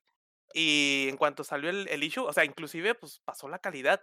Y en cuanto salió en redes sociales dijeron, eh, ¿qué onda con esto? O sea, pues los mutantes tratan de eso mismo y tú estás metiendo un mensaje de odio. Y a este dibujante le dieron aire de Marvel. ah, caray. En serio. Sí, voy a buscar la nota para compartírselas. Yo digo, yo, yo digo que para la siguiente acuerdo, sesión sí, sería sí un buen punto. Sí, está, está bueno como para que eh, sí nos traigas la investigación y este nos hables al respecto. ¿Qué, qué mencionaban por ahí? No, Por mi parte, yo ya cerré. pues Muy ya, bien. se- sería todo. Ok, ok, perfecto. Pues muchas gracias por traernos la sección. Realmente yo tenía un chorro que no escuchaba nada de, de, de respecto a De cómics. cómics, ¿no? Ajá. Ajá. Entonces, pues es- vamos a estar esperando que nos traigas así eh, información interesantilla y como la que te aventaste el día de hoy. Muy bien, de hecho. Algo, algo que este que más o menos tengas en mente traernos para el próximo, el próximo este episodio en el cual hablemos de, de estas secciones. Sí, les voy a traer una segunda parte de, de House of X, Power, Power of X, eh, más o menos para decirles eh, hacia dónde se está moviendo la, la historia, ¿no? Va un poquito de la mano de lo que ya les dije de Moira, pero hay todavía una cosa nueva que les Mm. va, les va a explotar la cabeza. Ok. Ah, muy bien. Perfecto. Así es.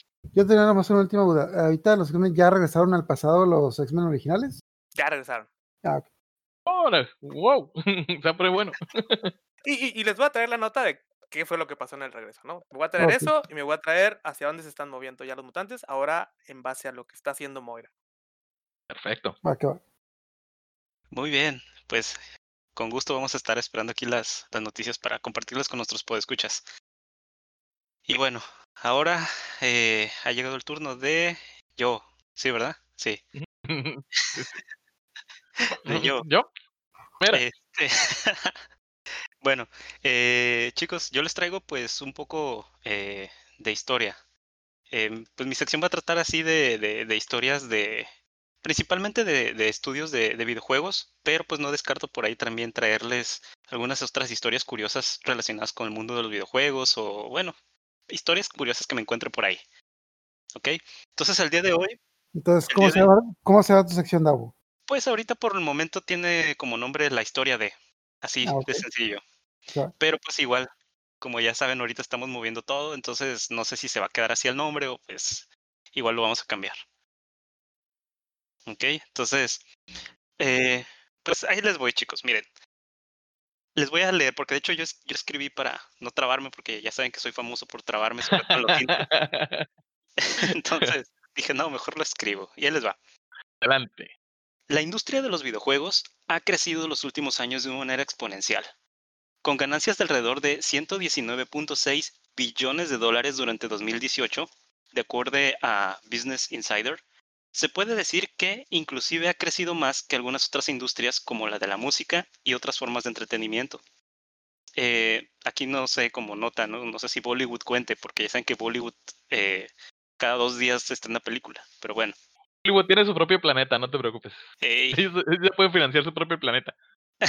sí.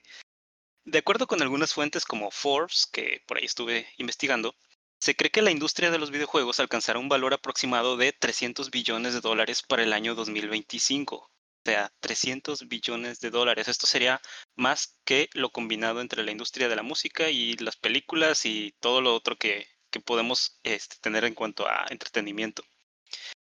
Además, si a esto le, agregan otro dato, podemos decir que para el año 2025 va a haber aproximadamente 2.5 billones de jugadores alrededor del mundo en los diversos este, plataformas y de los diversos eh, videojuegos, ¿no? Sumado a lo anterior, año tras año vemos los desarrollos en cuanto a las consolas, juegos y nuevas formas de entretenimiento que provee esta industria como la realidad virtual. Una de estas formas nuevas en las que la industria ha ido evolucionando es la manera en la cual la industria vende sus productos. Es decir, ha cambiado la idea de obtener sus principales ingresos mediante los juegos mismos a regalar los juegos y obtener ingresos a través de DLCs, items, skins, etc. Y para más o menos decirles de qué estoy hablando, me voy a referir a juegos como Warframe, Apex Legends y los clásicos ya League of Legends, Dota y por supuesto Fortnite, ¿no? Entonces, ya tenemos así como que ya no nos venden el juego, nos están vendiendo los DLCs, sin contar con este, ¿cómo es? Eh, E- EA que vende eh, una partecita del juego y todo lo demás es DLC, pero bueno. Ahora, hablando de Fortnite, chicos, especialmente, eh, este pues ha sido ya por muchos conocido, ya sea para bien o para mal. Eh, este juego eh, proviene de una de las compañías desarrolladoras que resultan eh, bastante interesantes por la historia que tienen, sobre todo la historia que tienen en el mundo de los videojuegos y lo que representan. En estos últimos meses, sobre todo ha destacado, por si no lo sabían, hay algunos podescuchas que a lo mejor no, lo- no los, no los ubican, pero Epic Games ha destacado por regalar en su plataforma de videojuegos algunos títulos muy legendarios como GTA V o Borderlands. Y por eso hoy les voy a platicar un poco de la historia de Epic Games, así como de algunos datos interesantes que rondan por la red. ¿Ok? Para podernos ubicar Perfecto, primero, adelante. muy bien, para podernos ubicarnos, para podernos ubicar primero en el momento de la creación de Epic Games, voy a ponernos un poquito en contexto y vamos a viajar al año de 1991. Aunque algunas de las fuentes que por ahí estuve investigando ubican su fundación en 1992. Eh, ¿Qué había en 1991? Bueno, en la televisión podíamos ver el estreno de la serie de Seinfeld en NBC, así como Dinosaurios en la televisora ABC. En las carteleras de no, los pues sí. Sí, en las carteleras del cine, y de hecho me acordé mucho de esto por lo que tratábamos el tema pasado, eh, aparecía Terminator 2 acompañada de El silencio de los inocentes, ¿no? El Silence of the Lambs. Mientras que en el... ¿Mandé? Un año prometedor. Sí. Mientras que en el radio, y digo radio porque obvio es 1991 y no hay Spotify, no hay nada similar, sonaba Everything I Do, bueno, mejor conocida como I Do It For You de Brian Adams, Oh my gosh, ¿qué me estás container, morro? y sonaba también junto a, a More Than Words de Extreme. Se estrenaba Black or White de Michael Jackson. Y junto a estas joyas también podíamos escuchar Everybody Dance Now de CNC Music Factory. Para los que acuerdan de la de, la de Everybody Dance Now, tan, tan, tan, tan, hombre, morro, ya me voy a poner a bailar ahorita aquí. Pero mira, también este año en región 4 teníamos a abuela, abuela de Magneto. Uh, es todo. ¡Ah! No, pues todavía. Ya voy a poner ahí en Sagrario. Para, para, para nuestros podcasts, eh, bueno, para nuestros podescuchas más, más jóvenes, lo sentimos, así era la música, perdónenos, no sabíamos lo que hacíamos. Ok, hablando, un, un lugarcito en el, en el infierno ya con nuestro nombre. Un lugarcito, una residencia. una residencia. Ándale. Y, y en el mundo de los videojuegos, Nintendo hacía lo suyo sacando una de las joyas que más eh, le ha pegado, que estamos hablando de el Super Nintendo. ¿sí? Bueno, entonces, bajo este contexto, chicos, es que Tim Sweeney, Tim Sweeney, memorícense ese nombre, e- es eh, mejor conocido como, bueno, el dueño de Epic Games, pero Tim Sweeney, un programador nacido en 1970 en Potomac, Estados Unidos, funda Epic Games. Sin embargo, cabe señalar que fue a partir de 1989 que Sweeney funda su antecesor, llamado Potomac Computer Systems.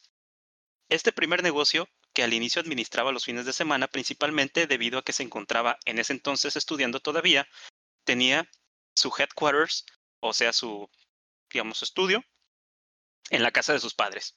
Y su actividad primaria, En el sótano o en la cochera. Todo buen emprendedor. sí, creo que Ajá. era una- en la cochera. De hecho, me, me recordó un poquito a, a Apple, ¿no? Creo que ellos también estaban en una cochera. En una Sí, sí, cochera. pues en, en Sí. ese, ajá, en ese tiempo sí, así nacían las empresas, los, los verdaderos mentes de tiburón. Eh, Eh, no, eh, esos no se necesitaban vestirse de, con pantalones pegados y ponerse los zapatos en calcetines y ese tipo de cosas. güey. de hecho, los que, Ellos sí que- eran emprendedores, güey. sí, sí. los que recuerdo que empezaron también así, les dio, el boom, fueron los, ah, los creadores de Tortugas Ninja, de Eastman y no cómo se llama otro muchacho que... no, ah, pero esa es otra historia, muchacho. Sí, pero empezaron la cochera y que de, de repente los llamaron para hacer un contrato y, ah, sí, vengan a nuestras oficinas. Oye, esta es una cochera. Sí, es nuestra oficina. Pues, pues sí, chicos, así. eh, Tim Sweeney empezó. Este, de hecho, su, su negocio este llamado Potomac Computer Systems consistía principalmente en consultoría de computadoras para sus vecinos. Y cuando no estaba haciendo esto, él se dedicaba a, bueno, se compró una podadora de césped y se dedicaba a cortar el pasto de su vecindario. A cambio, pues, de, no hay trabajo pequeño, morro. eh, De acuerdo con Sweeney, en una entrevista que encontré en la página de Gama Sutra, él dice, iba a crear una pequeña, iba a decir cito, pero no quiero luego que me estenchen ahí de, de- de- ¿cómo se llama? Te estás fusilando los de leyendas. Pero bueno, eh, iba a crear, o sea, Sweeney dice, iba a crear una pequeña consultoría donde se llevaría a cabo pequeñas bases de datos o cosas para la gente, pero tomaba demasiado trabajo y en realidad no iba a ningún lado con ello. Así que tenía un montón de tarjetas de presentación con el nombre Potomac Computer Systems y para cuando finalicé con ZZT, pensé, oh bueno, tal vez solamente utilizaré esto. Nunca pensé en hacer una compañía de videojuegos, sino que hasta que, sino hasta que saqué al público ZZT. Para aquellos que Oh. conocen un poco de la historia de los videojuegos, reconocerán inmediatamente el nombre de ZZT. ¿Ustedes lo reconocen, chicos? Me, ZZT. me acabo de dar cuenta que no conozco la historia de los videojuegos. Yo solo los juego, David, dame. es como los animalitos cuando les echas comida en una llanta, si no me importa dónde viene, yo solo como. Bueno, eh, bueno, para, para los que no, no reconocen el nombre de ZZT, les voy a comentar. Es muy importante este juego porque fue un hito eh, que todavía a, la fecha es muy reconocible para el mundo de los videojuegos, pero también para Epic Games. Eh, ZZT fue un juego de acción, aventura, puzzle, liberado en octubre de 1991 y es considerado el primer juego basado en programación orientada a objetos.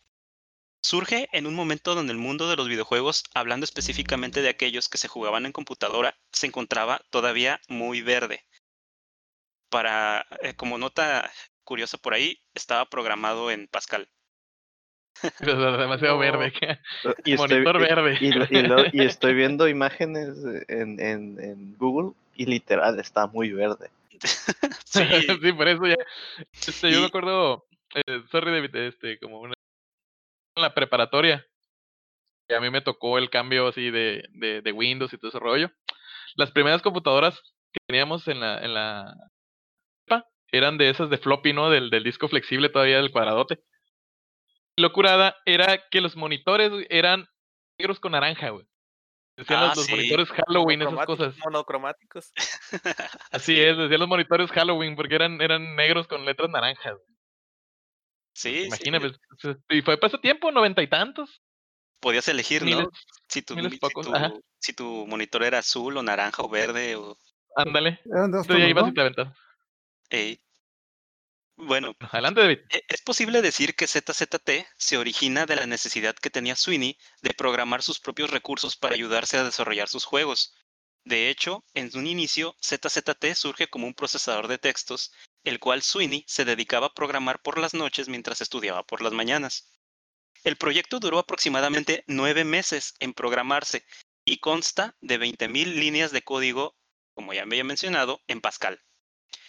Sweeney comenta que, Después de librar ZZT, comencé a vender de 3 a 4 copias al día, lo que se traducía en 100 dólares al día en ventas. A partir de ahí decidí que este podía ser una manera de tener un ingreso y comencé a trabajar en otro juego llamado Jill of the Jungle. Ahora, como dato curioso ahí, ZZT en realidad, si se preguntaban por qué ese nombre, o si es una abreviación, no, ZZT no es la abreviación de nada. Como dato curioso, Sweeney comenta que en aquel entonces, los juegos se distribuían mediante lo que llaman Bulletin Board Systems, y existía un fraude donde quienes liberaban shareware cambiaban de nombre para estar siempre al inicio de las listas disponibles para descarga, por lo que Sweeney hizo lo contrario, irse al final. Que que Entonces- era hasta el final. Uh.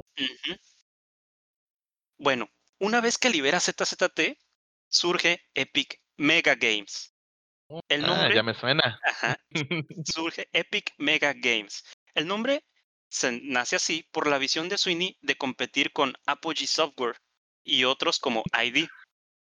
Esos otros, Que, Eh, que eh, nunca, es- nunca lo había tripeado, pero está bien imaginativo. Epic, Epic Mega. o ¿Cómo era? Epic Mega Yo- Games. me, Epic me Mega acordé Game. del hipermundo hiper mega red. ¿Cómo era? Eh, Compumundo hiper mega red. Exacto, Pura exacto. casualidad no, no, no se hizo llamar vicepresidente junior cuando hizo Probablemente eh, sí. Epic Mega Games.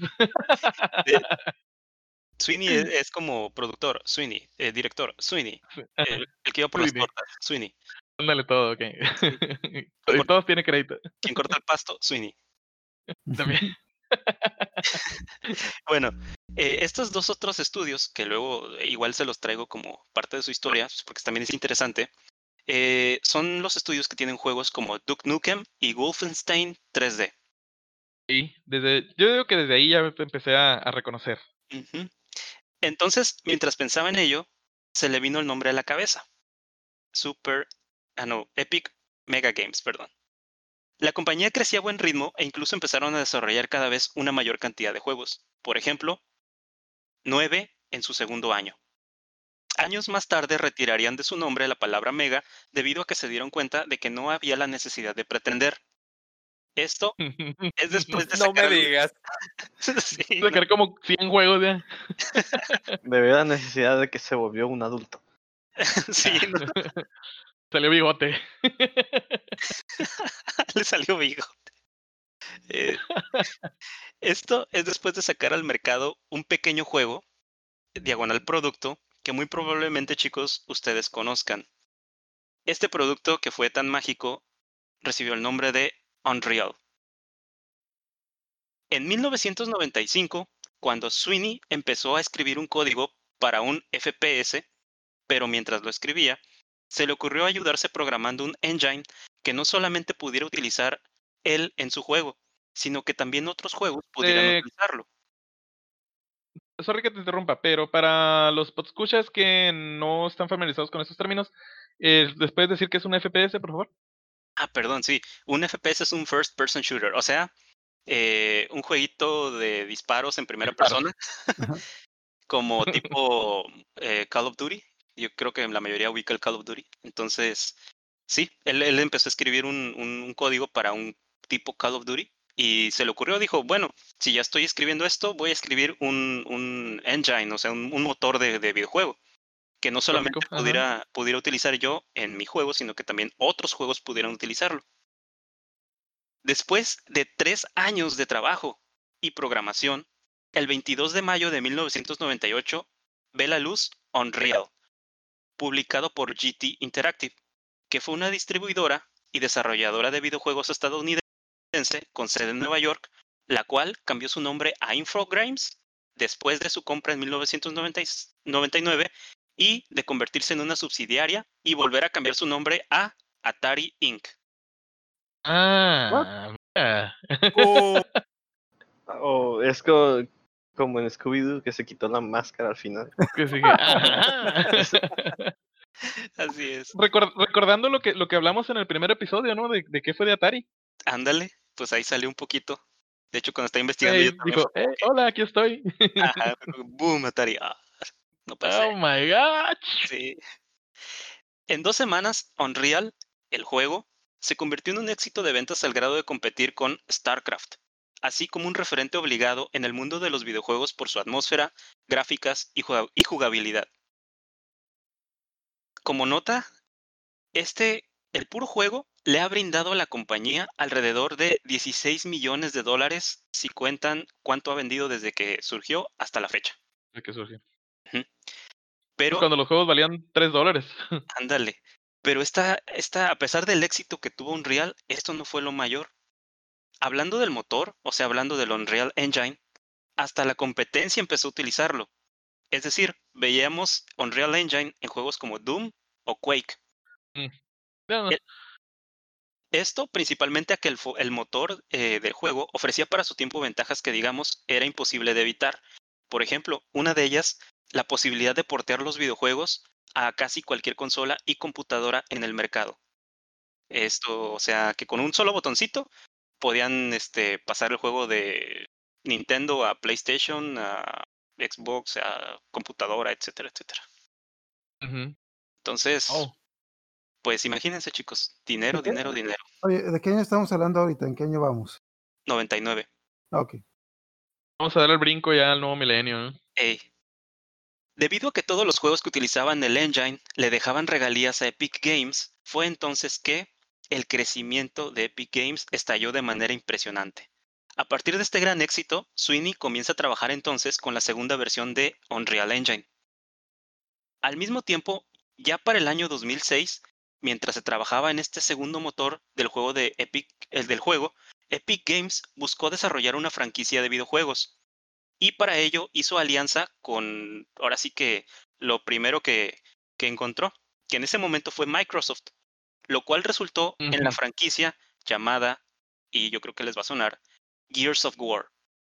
Wow. Razón sí me sonaba. qué detalle. Qué detalle. Creo que está de más mencionar, ¿no? Que fue, fue el- uno de los juegos más vendidos para Xbox 360. Pero no solamente sale esta franquicia. Bioshock sale un año después, seguido de Mass Effect, Mirror's Edge, Rainbow Six Vegas 2, Batman, Batman Arkham Asylum, Arkham City, Gears of War 3, Mortal Kombat.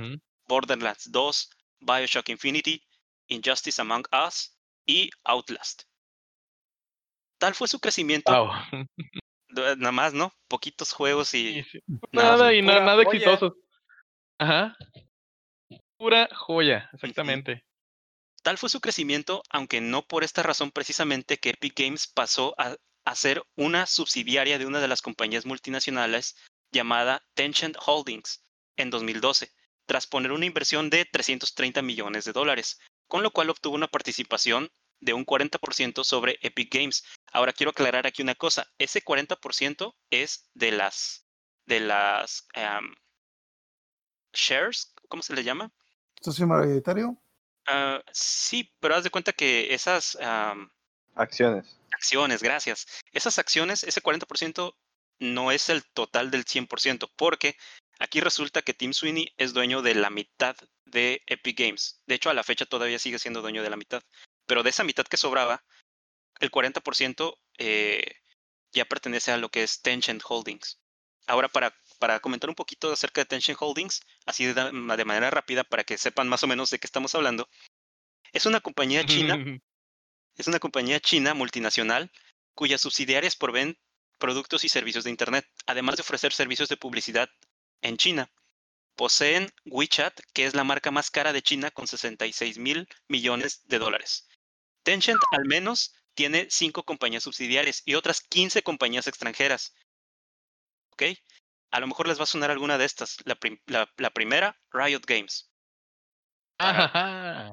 Para los que no no están ubicados, Riot Games es, los- son los dueños de League of Legends. no más. pues, no más. También tienen participación sobre Ubisoft, Activision Blizzard, Paradox Interactive y otras más que realmente no supe yo ahí. Supercell, por ejemplo. No, no, yo no los ubico realmente. Me Suena un poquito el nombre, pero no igual a lo mejor si- de esos- ¿Te acuerdas, Dao, de, de Ragnarok? Sí. De Ragnarok Online también es de ellos. Oh, ellos lo tenían. No, no sé si originalmente era de ellos, pero ahorita ya eh, Pero- ellos son los que sacaron, ¿cómo se dice? o- El, re- el remake que, es- que salió del año pasado, creo que para móvil y eso. Mm. Wow. Y, y chicos, hay que hablar bien de ellos porque el, el- el año pasado Discord, que es donde estamos ahorita, recibió este 150 millones de dólares para echarse a andar, por así decirlo. Ah. Pero, a ver, ¿cuánto- cuánto tra- ¿eh? Tra- traigo 150 millones de dólares en la cartera. Ten, quiero un Discord. ¿Estás diciendo que nos están patrocinando el podcast? Ojalá. A mí no me llegó el cheque, ¿ustedes? este, todavía no, pero estoy esperándola ahí como el, como el Fido, estoy esperándola ahí en el buzón. Ha de ser por la pandemia. Sí, sí, sí. Ah, sí, por eso. Bueno, con la publicación del Unreal Engine 3 vinieron juegos como Batman Arkham Knight, Assassin's Creed Chronicles, Rocket League y Goat Simulator. muy bueno, muy bueno. Muy bueno el simular ser una cabra. Entonces, todos, todos hemos querido ser una cabra, obviamente.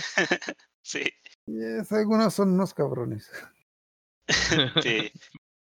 Sin embargo, en 2016, cuando se publica la cuarta versión del Unreal Engine, Epic Games se convierte por fin en una compañía con un valor aproximado de un billón de dólares. Pero aún así, Oh. Ajá. Pero aún así, no es todo lo que se puede comentar de esta, ya que, que justamente para esos años, es decir, a finales de la década de 2010, Epic Games se encontraba desarrollando un juego que vendría a sorprender a todos. El 25 de julio de 2017 se hace el release de Fortnite, lo cual representó nada más por el release, representó 215 millones de jugadores en línea en todo el mundo. Ahora sí se preguntan, ¿qué significa esto de 215 millones de jugadores? Bueno, significa 1.8 billones de dólares en microtransacciones en 2019. Que pues oye, te te imaginas de, de, de un dólar, de a un dólar por jugador que le metas así. Haces, haces millones de dólares. Así es. yo, siempre, yo siempre que me acuerdo de Fortnite es cuando fue a la tienda a comprar un videojuego que está una señora comprándole el, la consola, creo que el Nintendo Switch para su hijo. Oiga, pero viene con el Fortnite incluido. Ah, sí, señora, el Fortnite es gratis. No, pero ya viene instalado. No, señora, ah, tú se lo tiene que instalar. Pero no dijo que es gratis. Sí, señora, la tiene que descargar. Sí, sí, es súper famosa. Ok, Sí, es.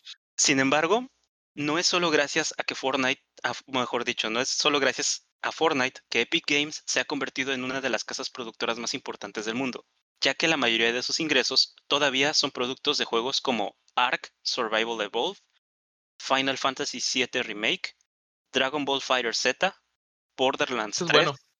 ajá, y. Yoshi's Craft World.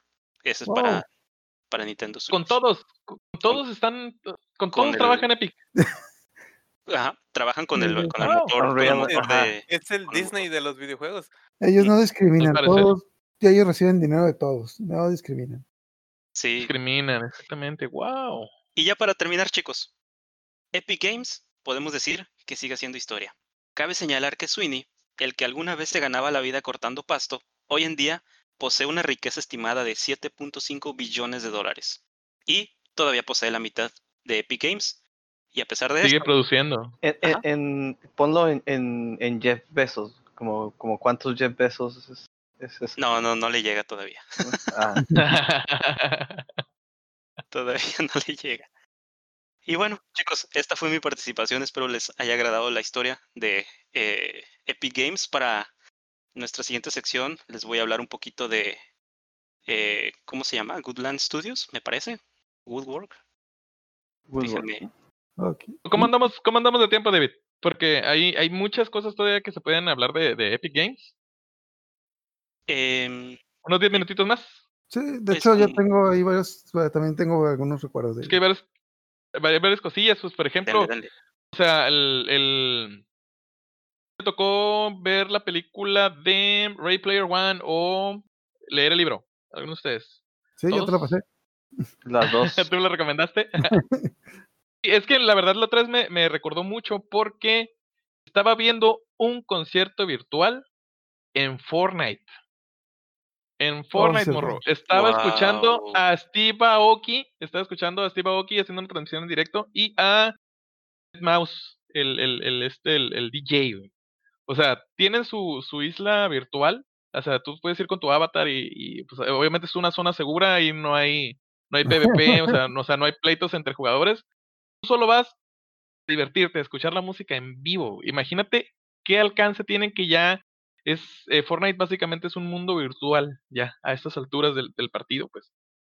No sé si los, los, los, los pequeños niños rata del momento están, o sea, entienden, entienden lo que, o sea, qué época, o sea, qué brecha generacional tenemos que a mí se me hace algo súper, súper que nomás nosotros lo imaginamos. Imagínate, o sea, el, el creador de ese, de ese libro, o sea, en alguna vez en el 1900 y algo lo pensó, ¿no? De, de una, un punto de encuentro donde todos, un punto de encuentro virtual donde ibas a tener todo ese tipo de cosas, ¿no?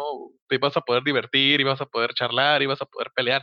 O sea, imagínate, es, toda esta generación están haciendo con esto. Sí, de, de hecho, lo que mencionas de Ready Player One, no, creo que no lo dejaron en la película, pero en el libro sí te mencionan que muchos eventos y muchos conciertos eran dentro del, dentro del juego. No eran De hecho, en la película, ajá, en la película está el, el antro el antro virtual, ¿no? Donde van ahí en la, en la fiesta Ah. de, en la fiesta esta en la que van, ¿no? Que están todos los avatares, ahí están en el Sí, DJ virtual en el pero- centro y todo Sí, pero en la, en la película no, no, te, te- no se te hacen tanto hincapié en eso. En el libro sí. El libro sí, el- ajá. Que, era un evento Pues importante. que es, es un acontecimiento, pues. Aquí nomás te lo pusieron como que fue una noche de antro, ¿no? En la película. Ajá, Pero, pero en, la, en el libro sí te dicen que fue un evento, ¿no? El, el, creo que fue el cumpleaños de, era el cumpleaños de- co-creador. ah, de Ender, ¿cómo se llama? Este, Morrow. Sí, no me acuerdo cómo se No, llama. no, el no, no, pero eh, el su nombre, pero- del videojuego en el- la serie. En el, la Ujú. novela. Sí es, y sí, te digo, eso me tocó la otra vez.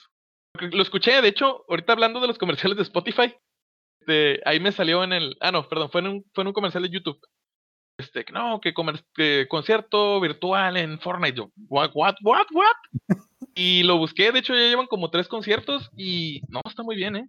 Muy bien el, rollo ese. Hasta ese alcance tiene Epic. Wow. Digo, eso es como parte de mi contribución. No sé, Ascor, ¿tú qué más puedes decir? Ah, nomás eh, varias cosas de, curiosas de, yo un rato estudié diseño de videojuegos, tenía como que esta idea de hacer mi propio videojuego y tú como en tu computadora, cualquier persona puede bajar el, Unreal Engine para diseñar un videojuego con esta herramienta. La herramienta hasta cierto punto es gratuita, tiene ciertos términos y condiciones para utilizarlo. No, no sé qué tan no estoy actualizado en eso, pero en ese entonces, creo que era en el 2014, 2015, cuando yo me incursioné en ese mundo, ah, una de las cosas era de que eran varias reglas de que si tú usas el Unreal Engine para hacer tu videojuego, tenías que darle cierto porcentaje de las ventas de tu juego.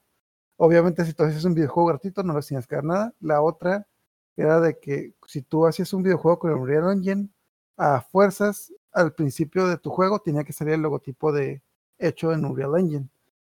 Pero hubo una excepción para esto. ¿Alguno de ustedes, conoce, acordé. ¿alguno de ustedes conoce el videojuego Hatred? No, no, no, no. Ok. ese no me suena. El videojuego Hatred básicamente es un videojuego que hicieron una- una- un estudio con la idea de hacer el videojuego más controversial del mundo. Básicamente es un videojuego en el que tú eres un terrorista que mata civiles, mata Ah, policías y tienes que destruir el mundo. Pero No es uno donde anda, o sea, puedes inclusive andar como desnudo y puedes patear la cabeza de una persona y así.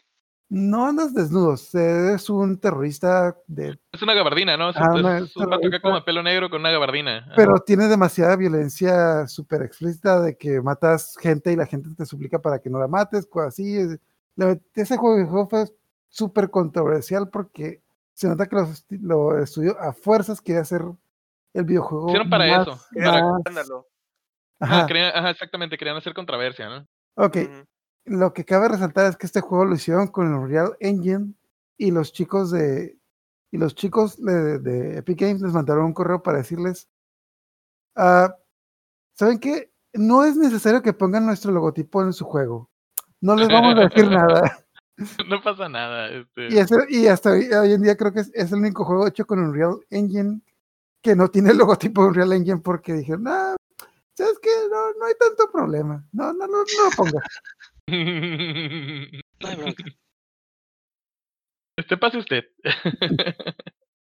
Pues bueno, entonces, ah, ya, ya, ya encontré lo que les iba a comentar para, tal vez para la próxima sesión que tengamos de eh, secciones, les voy a traer el, el, ¿cómo se llama?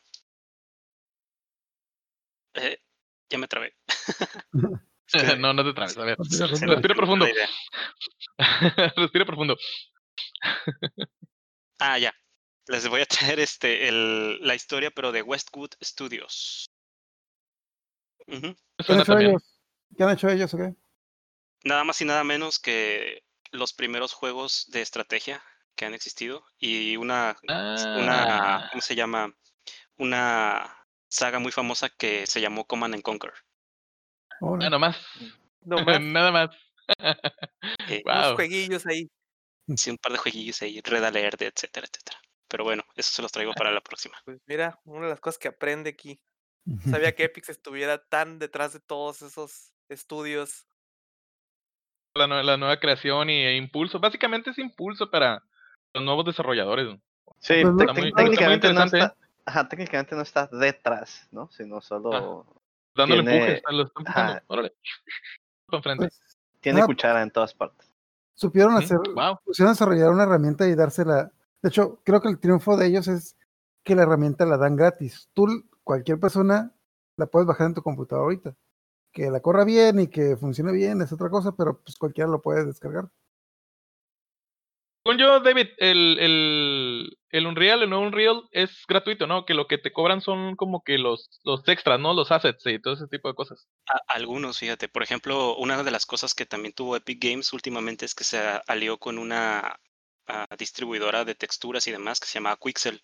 Entonces tú te puedes introducir a la página y eh, ahí bajar un poco de assets, eh, o sea, modelos 3D, puedes bajar texturas que son eh, lo que le llaman megascans, o sea, son texturas Mm. que están en resolución de 8K.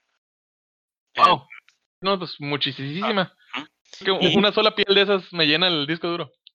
Ajá, de hecho, cada, fi- cada figura, bueno, perdón, cada, cada textura está pesando alrededor de unos, depende, si está muy compleja, eh, puede llegar a pesar un medio giga más o menos.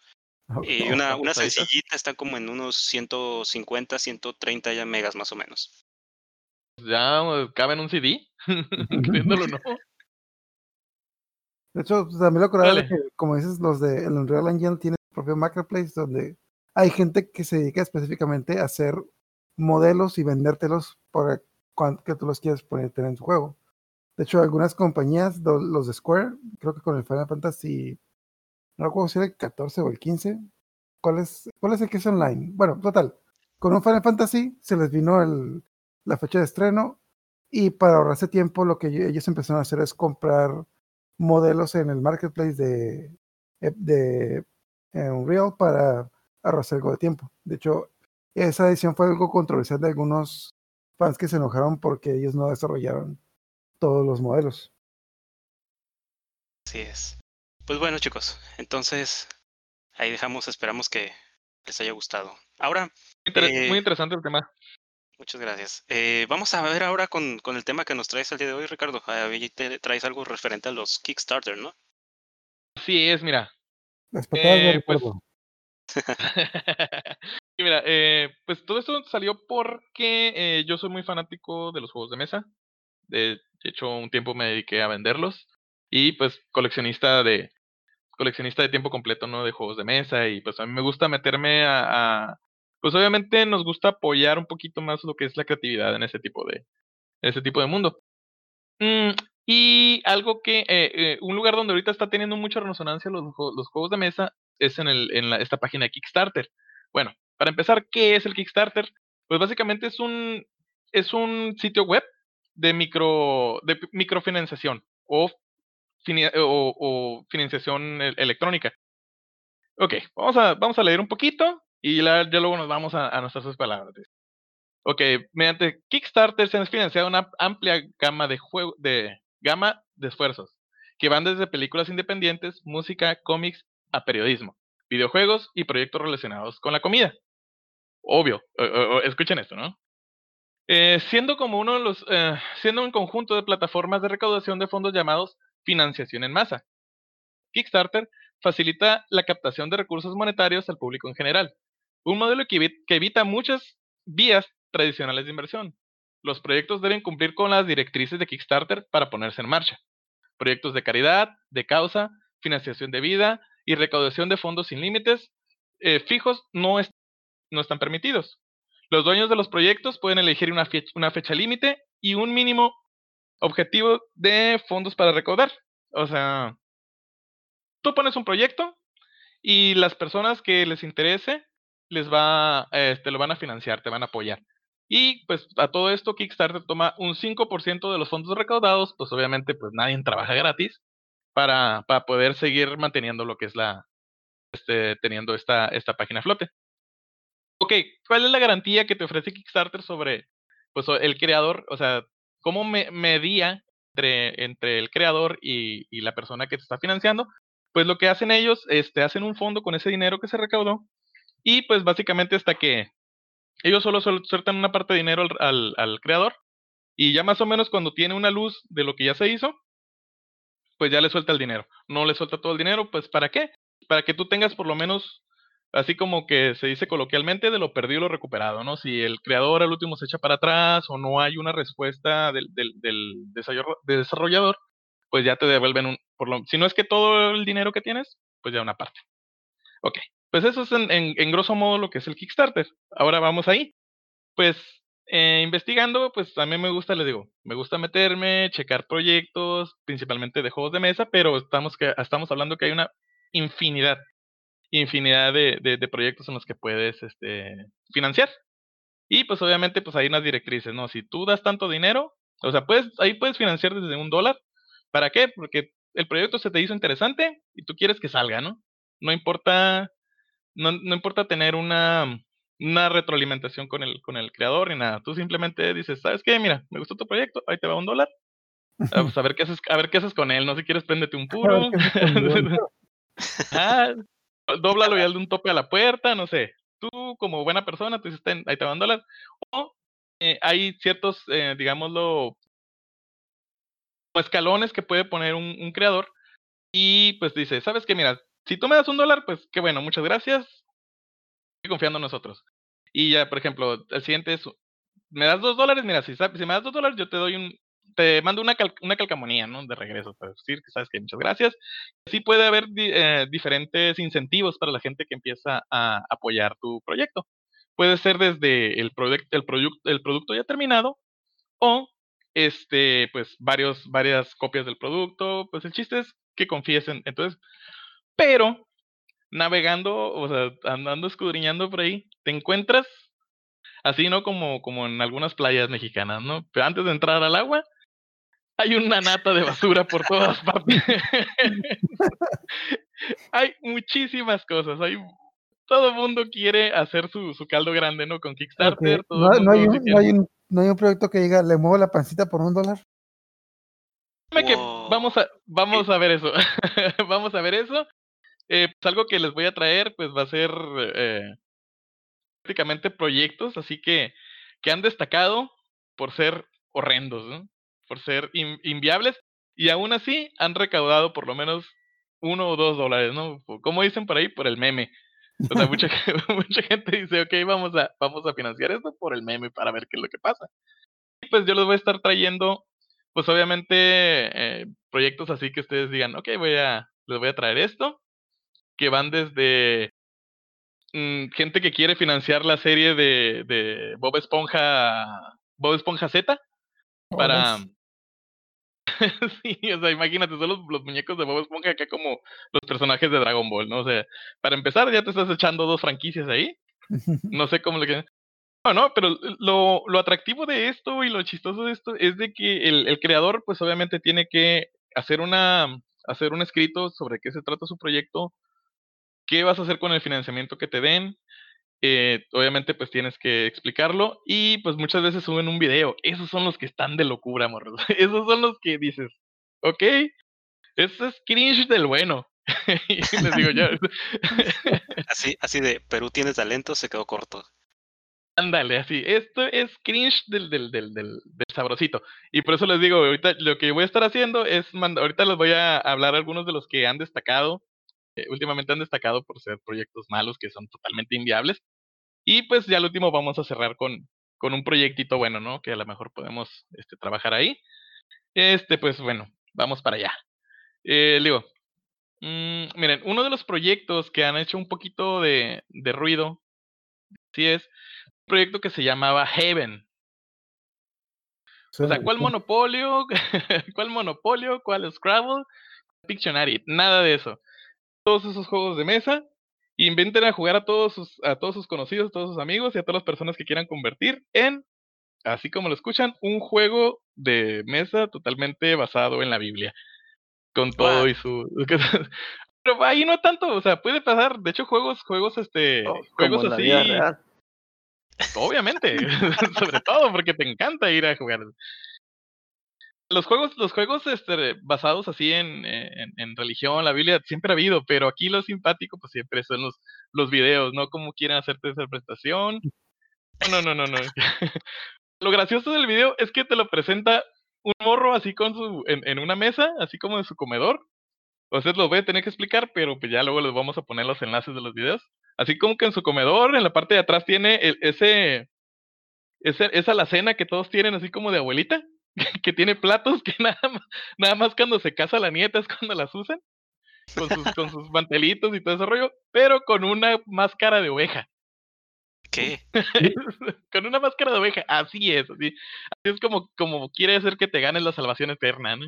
Oye, la semana tienes que meter las fotos a Facebook. Obvio, obvio que sí, obvio que sí, los voy a poner ahí porque pues esto es lo, esto es lo divertido, ¿no? Este proyecto reunió 381 dólares de una meta de 46.500, ¿no? ¿Para qué eran los 500? ¿Para, ¿Para qué eran los 500 dólares extras? Pues no sé, o sea, o sea, pero pues ahí lo que no tiene desperdicio es su, su video, ¿no? Es, ok, este, otro proyecto es el que ya les había platicado, el de SpongeBob, SpongeBob Z, la serie animada, ¿no? Este, pues obviamente la, la, idea de este amigo es este hacer una, una mezcla entre este, Bob Esponja y Dragon Ball Z, pues en el, en este proyecto, ¿no? Se, eh, el vato haría una una serie. Este nada más tiene como que algunas imágenes, ahí unos fanarts muy malos, por cierto.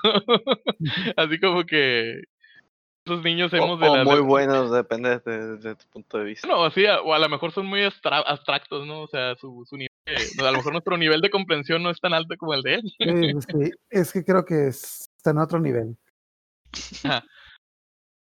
Que este proyecto pretendía recaudar 7 mil dólares, ¿no? Para, para para saberlo. Eh, solo reunió 49 dólares, ¿no? Hubo gente que dijo, pues no sé si fueron sus amigos, ¿sabes? Dijo, ahí te van los dólares, ¿no? Para que te compres una soda. Ok, chicos, ¿quién de ustedes tiene la, la mala costumbre eh, de que deja sus lentes en una mesa o algo así y se les quedan ahí y lo dicen, oh, por Dios, mis lentes? Yo. ¿Alguien de ustedes tiene, ese problema? De hecho, en Ah, este pues, momento, en este momento no sé dónde están mis lentes. Si tú me preguntas. Ah, mira. Ok, pues mira, Suena todo que esto me se va a interesar. acabaría. Esto te va a interesar, David. Tenemos las líneas saturadas. Pues mira, puedes comprar los specle- speckless, specklaces. ¿Qué son estas cosas? Pues básicamente son unos cordones o que se los pones a tus lentes y te los puedes colgar al cuello. ¿Cómo la ves? Bien útil, ¿no? Wow. O sea, así es, o sea, el compa este no sabía que esas cosas se usaban desde los 50, dijo, "¿Me vas a parecer una bibliotecaria de esos de, las- que parece que ya están en el inventario en la biblioteca. o sea, el vato así como que pues es una buena idea, pero pues al amigo pues nadie, nadie le platicó que esas cosas ya se, ya se hacían, ¿no? Que nada, pues el único punto. Pues tío, eso es buena idea, pero básicamente desde que se hicieron los lentes se inventaron los, los cordones para lentes, ¿no? Para que no los... Hay veces que, que querer ser visionario, la verdad, te, cierra mucho y yo digo que, pues, uno de mis, de al parecer, eh, vivimos en una época, vivimos en una ciudad, en una sociedad, ¿no? No, vivimos en una época donde eh, muchos, muchas personas como que es tanta la información que, que corre, es tantísima la información que se está moviendo que eh, datos, no sé, muy básicos se pierden. Y los chicos creo que ahorita, eh, los chicos actuales piensan que están descubriendo el hilo negro. y- pero mira, no le vamos a quitar puntos a este, a este proyecto. Y pues le vamos a, vamos a darle puntos extras por sus ganas y entusiasmo que le metió el creador en su video. ¿Le vas a donar un dólar? ¿Cuánto juntó? Este no tengo el dato, pero hay que checar porque creo que ese no, ese nació muerto ese proyecto. pero les voy a mandar ahí, Hay que juntarnos y sí les damos como que un dólar entre todos, ¿no? Ándale así como que, mira, saliste en mi sección, toma, ahí te va. Así que, que baile el changuito. Que le pegue después de escuchar el, la, la sección, ¿no? Ajá. La gente viene interesada. Así de oh, no, sí, sí me interesa. Que, que pierdo mis lentes. A ver, chicos, pues como ahorita estamos haciendo, pues hay gente que también dice, y probablemente ese video se haga viral, se haga un hit, y pues puedo vivir de eso para toda mi vida, pues obvio, ¿no? Este, ¿qué te pasa? A ver, ¿cómo te quedarías si te digo que quedaras viendo un minuto completo la cámara de video? Así como que, ah, mira, un minuto completo. ¿Qué dirías? ¿Se te suena buena idea? No te entiendo. Un minuto Ah, o sea, completo. Ah, o sea, te voy a poner enfrente de una cámara, mírala por un minuto completo. Sí, solo Ok. quédate mirando la cámara. Bien, ¿no? Como algo con lo que podrías vivir. Sí, creo que sí. ah, pues, eso vamos. Este proyecto se llama Starring at, at Camera. Se trata de un hombre, o sea, o sea, ni siquiera una mujer, porque yo me acuerdo que había una, una chica, este, que miraba la, miraba la cámara y, y decía cosas en japonés ahí muy kawaii, que esa era toda su gracia. Este, pero Uh. pues, ¿se acuerdan? ¿Sí se acuerdan de qué chica les digo? Sí. Maggie Súper Bong, Maggie ¿eh? Boom. May- Ajá. Muy, muy bonita la chica, pero pues cuando te vuelves viejo ya esas cosas ya no te funcionan, ¿verdad? Ah, pues este amigo. el, el truco de este amigo era que quería financiar un video de media hora de él mirando la cámara. Porque pues según él tiene una mirada muy encantadora y una mirada muy encantadora y pues obviamente eso te va a volver famoso, ¿verdad? Porque pues obviamente ocupas dinero para financiarte un video viendo la cámara. Eh, Porque ocupas dinero para eso. Pues no sé, vamos a preguntar. Cállate, ya casi termino mi transacción. Toma mi dinero, cállate. Es que creo que era una película de cine experimental o algo así, no sé. Pues no sé, pero pues este amigo visionario, él quería recaudar 15 mil dólares. Y ojo, ojo. 15 Sí, como mil dólares. Quería 15 mil dólares. No sé qué es lo que quería hacer, no sé. O sea, que sostuviera la cámara Barack Obama, o sea, no tengo idea. Acabó, Pero- me voy de aquí. Ay, nuestro, nuestro mundo nos, nos, este, cada vez nos impresiona más. ok. eh, él quería 15 mil dólares y consiguió, ojo, 1.389 dólares, ¿no? O sea, No, y, o sea, y y él, él dijo textualmente que con ese dinero, pues obviamente ya va a poder financiar su video y promete no pesteñear mucho, o sea, pesteñear por lo menos, no pesteñear mucho en lo que toman el video durante la filmación. Ay, no. Ay, no. Cada vez. Me, me recordó. ¿Cómo Me se llama este muchacho? Mira, mm, ahorita, si, si quieres, vamos a echarle una. vamos a, a ver cómo se llama. Es que muchas veces estos no, me- no le ponen nombre a la, a la, al Kickstarter, solo ponen como que su empresa. Ah, so- no pone el nombre del proyecto. Según yo, tienes que ponerle nombre al proyecto. No, de hecho, el nombre es. Ajá, sí, de hecho, el, el proyecto se llama Star, Starring eh, at the Camera. Como que empezando ahora con la cámara. O sea, el sonidito del látigo y todo. Me recuerda. eh, esta es una historia que igual luego se las traigo. eh, el que vendía. ¿Cómo? Pet, Pet Rocks. ah, pero oye, eso fue un hitazo, ¿eh? La roca mascota. Sí. Sí. Que, que por cierto, sí. Yo creo que sí, sí sabían. Si no, las rocas las llevaba de Rosarito. Oh, nice. Sí. Exactamente. Y, y pero de hecho fue, fue ese, el, el, el Pet Rock fue revolucionario en su época, ¿eh? Ah, sí, sí, sí. Tenía un Pet Rock. Ah, o sea. No, ¿y sabías que últimamente hicieron una actualización de Pet Rock? Sí, creo que, que fue así. Pet Rock con USB. ¿No era el Tamagotchi? No, O sea, Pet Rock USB. O sea, si tú sientes que tu piedra está descargada, cargarla con un vía USB. O sea, enchufes, eso es obsoleto. Conéctalo vía USB. O sea, todo se puede cargar por eso. De hecho, esa actualización se hizo hace como unos tres años más o menos. O sea, pero te digo, sigue siendo un hit. Mira, este, echa- echando, te diría, estar en, estar at the camera.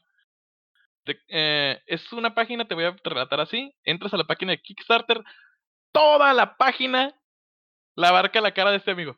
Así, Ok, ponle play razón video, así, toda, o sea, toda, o sea, tú eres la página, o sea, si quieren, este, póngale ahí, si quieren abrir la página de Kickstarter, este, y toda la, toda la cámara, este, o sea, toda la, toda la página es su cara, con un video, o sea, pues obviamente, pues, ha, haber cautivado a alguno que otro enfermo por ahí.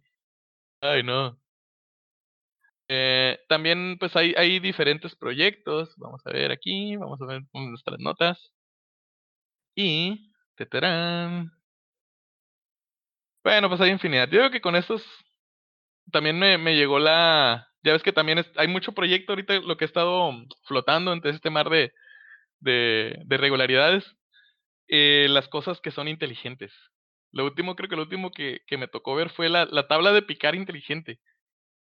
o sea, súper práctico, súper práctico el rollo. O sea, tú picas, rayas, este, todo eso te va la información que tú necesitas, ¿no? Porque pues obviamente todos necesitamos una, una, necesitamos una, una tabla inteligente, pero estos es un proyecto absurdo, pero, pero están bien financiados, ¿no? Creo que ahorita ya llevan como, llevan como más de un millón de dólares. Así que chicos, lo, que me da cura es que al rato la tabla de picar te va a decir qué es lo que necesitas comprar, ¿no? Y realmente ya en la cocina Ajá, casi o sea, ¿no has picado esto? tienes que hacer. Así es, sí, sí, sí. La verdad, a mí lo que, lo que sí se me hizo muy innovador, o sea, y díganme, a lo mejor, gracias a la mejor como gente como yo sobrevive en estos proyectos, es el, el refrigerador que tiene cámara integrada. Ok, para las cosas que están adentro del refrigerador, para ver cómo, si tu lechuga todavía Ah, sí. funciona o qué. No, No, haz de sí. cuenta que, que detecta que si, si la leche se echó a perder y ya te, te dice que la cambie. es, es, es básicamente así, o sea, tú puedes cargarle ahí, puedes cargarle, eh, pues, qué productos son los que tienes y pues obviamente te da, te dice, ¿sabes qué? Pues el tiempo ya tiene, estos, estos, estos productos tienen tanto cierto, cierto tiempo de vida Este, y pues a lo mejor ya está por vencerse o cosas así. Pero a mí me gustó que trae cámara interior. ¿Para qué? Pues ese te sirve para, pues obviamente ya todos tenemos ese delirio, ¿no? Que muchas veces vamos y abrimos el refrigerador sin nada que hacer, nomás vamos y lo abrimos, ¿no? Tas, tas, tas, tas. Pues obviamente cada vez que abres el... Sí, pues cada vez que abres el refrigerador descompensas la temperatura interior, todo eso, pues y eso te ahorra muchas cosas. O sea, es, es algo totalmente inútil, es algo que podrías evitar simplemente no yendo a abrir el refrigerador por gula, como lo hace un servidor. pero, pero, pero ese refrigerador tiene una cámara interior, o sea, es una, es una, es un es una idea totalmente banal, totalmente tonta, pero pues funciona, tiene cierto, tiene cierto proyecto. Pues, Se me Y, hace pues- muy, algo innecesaria, pero también sí le veo ciertas ventajas de si vives solo y vienes del trabajo, puedes ver la cámara para ver si algo falta en el refri o para ver qué. Sí, no, pues, ahí ya nos vamos al, al, al- como al chiste, ¿no? ¿Por qué los solteros están flacos y, y por qué los, los casados estamos gordos? Porque pues el, el- soltero llega acá y va al refrigerador y como, ay no, otra vez lo mismo, ¿no? Y se va a dormir. Y pues y el casado llega al revés, ¿no? Llega a la cama y, ay, otra vez lo mismo y se va al refrigerador, o sea, esas son las, las dos cosas. Pues sí, chicos, eso es básicamente eh, un poquito de la aportación. Cada semana voy a traer como que proyectos nuevos, desde My, Wi- My Waifu is the Future. desde My Waifu. ¿No, ¿No habías dicho que ibas a recomendar un proyecto bueno o ese Ah, fue sí, el eso proyecto voy. bueno? es- ah, no, sí, ahí, eso voy, ahí eso voy, ahí eso voy, El, fue el bueno. Ah, sí, sí, sí, pues eso es lo que, lo que vamos, ¿no? Y pues digo, pa- para, el próximo, para el próximo, pues vamos a ver desde, desde también a la- algunos de esos proyectos, o sea, los, los chicos son tan visionarios que a pesar de estar en Kickstarter, además de estar en Kickstarter, se van a este programa, ¿no? El de los tiburones, el de Shark Tank. Shark Tank. Ajá, sí, pues estamos hablando del palo de golf urinal, estamos hablando del, de la lengua, de la lengua cepillo para, para que, para que cepilles a tu gato con la lengua. Este, de esos proyectos, ¿no? Que son súper prácticos y súper innovadores. Y pues que básicamente es eso, ¿no? Ah, por cierto. Y ahora sí como que, como un, un cierre. Eh, ¿Ustedes cuál creen que ese ha sido el proyecto que más, así, el proyecto más simple que más lana ha sacado? Así, rápido. Eh, ¿Era una impresora 3D? ¿No? No, no, no, eso todavía lleva, por lo menos para eso tienes que hacer planos. Mm, Calcetines estampados. Puede haber, pero no, todavía más simple. Un lápiz para zurdos.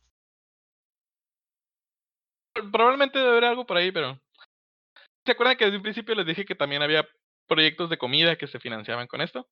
Ah, pues el proyecto que más sencillez ha tenido y financiado ha sido la un vato que dijo, ¿saben qué? Quiero financiarme para investigar la receta del el puré de papa perfecto.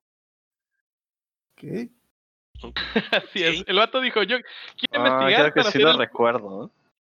el puré de papa perfecto, yo quiero investigar cómo, cómo va a ser y quiero dinero para, para, para financiarme. Ese proyecto juntó más de un millón de dólares, Así es. No puede Nada más por, por el puro meme. Ahora- Ahora hay que ir a su casa a probar el puré de papa. a ver si quedó tan bueno, ¿no? No. O a ver, No, supongo lo que menos, eh, como- así, ¿no? pues obviamente, pues es el rey. Él dijo, yo voy a investigar. O sea, no sé si los, si vaya a compartir la receta, pues ese ya es rollo de uno, ¿no? O voy a poner un. Pero así es, chicos. Solo por decir, yo voy a investigar el puré de papa perfecto, recaudó más de un millón de dólares. Ok. Pues ahora en la sugerencia, mm, pues digo, eh, checando aquí, me acaba de llegar así, pues digo, bueno, en lo que es para mí, son los juegos de mesa. Ahorita me acaba de llegar Tulu versus Piratas. O Piratas versus Cthulhu. Es un juego de miniaturas basado en piratas que pelean contra los monstruos de Cthulhu. ¿Cómo la ven? Es un proyecto que acaba de, acaba de, acaba de salir. Acaban de, de, de aventarlo a, a Kickstarter. Eh, checando las figuras, tienen muy, muy, muy buena calidad. Este, Ahí, Creo que pues, Poncho ya está, ya está yendo a, a hacer su. está, ya está anotado. Ya se está yendo lo que quedaba de la quincena. Ok, este proyecto está, está este, propuesto por Lane Lovecraft, así se hace llamar. Él ya tiene siete proyectos creados y lleva seis proyectos financiados. Eh, él es un ingeniero, es diseñador, modulador, eh, modelador, perdón, escultor, y pues dice que, su, que el arte es su pasión, que dice que ha hecho diferentes este, bocetos, y pues básicamente eh, esta idea le surgió porque una vez su hijo, este pequeño, eh, le entregó un, le, hizo un dibujito. De hecho, aquí está, aquí está el dibujito, está muy padre. Es de, de unos piratas. Eh, así como que imagínense, van unos piratitas así, con todos chaquitos como los hace un niñito, con un como un cosa, un pulpo verde que está enfrente de ellos. Y le dijo, ¿sabes qué, papá? Mira, aquí está, aquí están unos piratas peleando con Kululu. están viendo con Kululu. Y, y ahí ya le surgió la idea, pues, de, de hacer este juego, ¿no? O sea, la, la serendipia, el, el, serendipity, ya sabes que te agarra y te puede agarrar en cualquier momento con cualquier cosita y pues puedes crear bastante cosas bastante, bastante interesantes con esto. Él, pues, aquí en la, en la página de Kickstarter, tiene pues ya lo que son como que unos bocetos, son unos pequeños cómics. Las figuras tienen muy bonita calidad. Hay figuras grandes, figuras chicas. Estamos hablando que eh, tiene como que mete personajes piratas históricos. Estamos hablando de, de Anne Bonny, este, Barba Negra, este, Henry Morgan, este, algunos este, piratas orientales. O sea, él se está basando básicamente en la historia de los piratas y metiéndolos con el, con el mito de, de Cthulhu. Eh, es un muy buen proyecto pues igual ya saben, como todos los demás proyectos, los pueden, los pueden apoyar desde un dólar. Y pues obviamente conforme van avanzando, pues van desbloqueando, van desbloqueando niveles. Y pues obviamente, pues mientras más se done o mientras más se, mientras más dinero se vaya metiendo, pues obviamente se van, se van agregando y se va agregando más lo que estás pidiendo. Y pues el proyecto se llama en Kickstarter, se llama Piratas versus Tulu que si pueden, échele un ojo. Él está, ellos están pidiendo, están pidiendo un millón ciento diecinueve mil dólares. Un millón. Seis días. Un millón ciento diecinueve mil. Y pues este, este proyecto acaba de abrir. Y 36 mil dólares. Y la verdad, si no, yo, ya estuviera bien endeudado. De hecho, tengo, voy a estar recibiendo cosas de Kickstarter aquí hasta el próximo año, así que no puedo endeudarme más, pero la verdad este proyecto está muy bonito, así que se lo recomiendo. Pues bueno chicos, esta es mi participación. No sé si queramos continuar. Pues, ah, no, yo quiero comenzar de que sí hay muy buenos proyectos en Kickstarter. De hecho, uh, los juegos de mesa son los que ah, son una de las uh, campañas que han tenido más éxito en Kickstarter. Yo he conocido -huh. muchos juegos de mesas que, bueno, yo también he comprado muchos juegos de mesa de Kickstarter y la ventaja que tiene ahí es de que tú metes tu proyecto ya con la planeación y pues si funciona, va y si no juntas el dinero, pues ya te das cuenta de que pues no, no era tan llamativo tu proyecto. No va a funcionar, ajá. De hecho, también muchas compañías de videojuegos también meten varios proyectos ahí. De hecho, creo que el más popular ha sido el de No Man's Sky. De, también compañías eh, oficiales, o sea, compañías grandes uh, que tienen algunos proyectos en mente, primero los ponen en Kickstarter para ver si van a funcionar y no, y pues no lanzar proyectos al aire. Pero sí, eso, ahí puedes encontrar como, como muchas cosas buenas, especialmente para los fanáticos de los juegos de mesa, porque pues es un negocio, digamos, muy rentable y donde puedes encontrar cosas muy originales y muy buenas y pues... A muy buen precio, ¿eh? Porque ya te, te estás ahorrando el distribuidor. Básicamente el contacto es con el, con el creador, con el creador del juego o del proyecto. Ellos son los que tienen, pero pues igual, eso como ya lo hemos visto, no te libra de, de un scam, no, no te, sí. te libra de un fraude, ¿no? También la ventaja es de que tienes una comunicación directa con los creadores, pues Igual, uh -huh. supongo que para los proyectos grandes deben recibir millones de mensajes, pero pues ahí mínimo tienes la ventaja de poder comunicarte con ellos. Sí es. Sí, de hecho, de ahorita los que yo estoy esperando, que ya, ya se pusieron en contacto conmigo, fue el juego de Zombicide. No sé si usted, alguno de ustedes ya haya lo haya escuchado. No. Sí, yo, es básicamente... Yo lo he tiene como, y ahorita ya tengo como 20. Ah, pues es básicamente... En unos últimos comerciales salió Dani Trejo. sí. Qué genial. Oh. Y así es. Eh, Chile. Chinga, what? como, como, su frase. Este, sí, de hecho, eh, el, el, último juego de. Estoy esperando lo que es el Zombicide, pero trae la temática de. De, de Night of the Dead. La Noche de los Muertos Vivientes. De, the Night of the Living Dead, perdón. Este, de esta icónica película de George Romero. Las figuritas están muy bonitas. De hecho, ya me llegaron los previews. Este, son, eh, básicamente es el juego, está basado en toda la película y en todo este, en todo este lure de las películas de los muertos vivientes. Eh, pues básicamente mi, mi, mi, atracción por estos juegos de mesa es por las figuras. De hecho, por eso estoy aprendiendo a esculpir ahorita. Aprendo a esculpir. Este. Tono, ahí trae bien metido a fuerzas. Eh, otro que estoy esperando también, que ya se pusieron en contacto conmigo, son lo, el, el juego de mesa de Resident Evil 3 es un juego también. Se hizo un sistema. Eh, básicamente lo que es el, el, sistema del juego se pasó a, a, se pasó a cartas y en un, en un manual de juego. También con daditos y todo esto. Ya jugué lo que es el Resident Evil 2. El juego este. Muy bueno, por cierto. Aplicaron la misma que el remake de que sacaron el Resident Evil 2 o el 3. Con las mismas. Así es. De hecho, cuando salió el Resident Evil 2, sacaron el juego de Resident Evil, el de juego de tablero de Resident Evil 2. Y obviamente, pues tenía varias, varias este, extras, que es lo es la ventaja de meterte al Kickstarter con estos juegos. Estoy esperando ahorita lo que es el juego Resident Evil 3, con sus expansiones. Y unos extras que vienen ahí, vienen escenarios, vienen tarjetas, figuras, figuras que solo puedes conseguir este con el Kickstarter. Y así. Y otro que estoy esperando también son eh, el juego, un juego de vampiro que es básicamente Vampiro la Mascarada. Es un juego de rol, este, de libro, de hoja y papel, de hoja y, lápiz, pero que lo hicieron también tablero con tarjetas, de figuras y todo esto. Básicamente es para que te pongas a jugar, no necesites leerte todas las reglas. Bueno, tienes que leerlas, pero pues no necesitas todo ese rollo, ¿no? el, todos estos juegos los básicamente para ponerse y jugar y se empiezan a jugar como prácticamente solos porque los juegos ya traen cierta programación.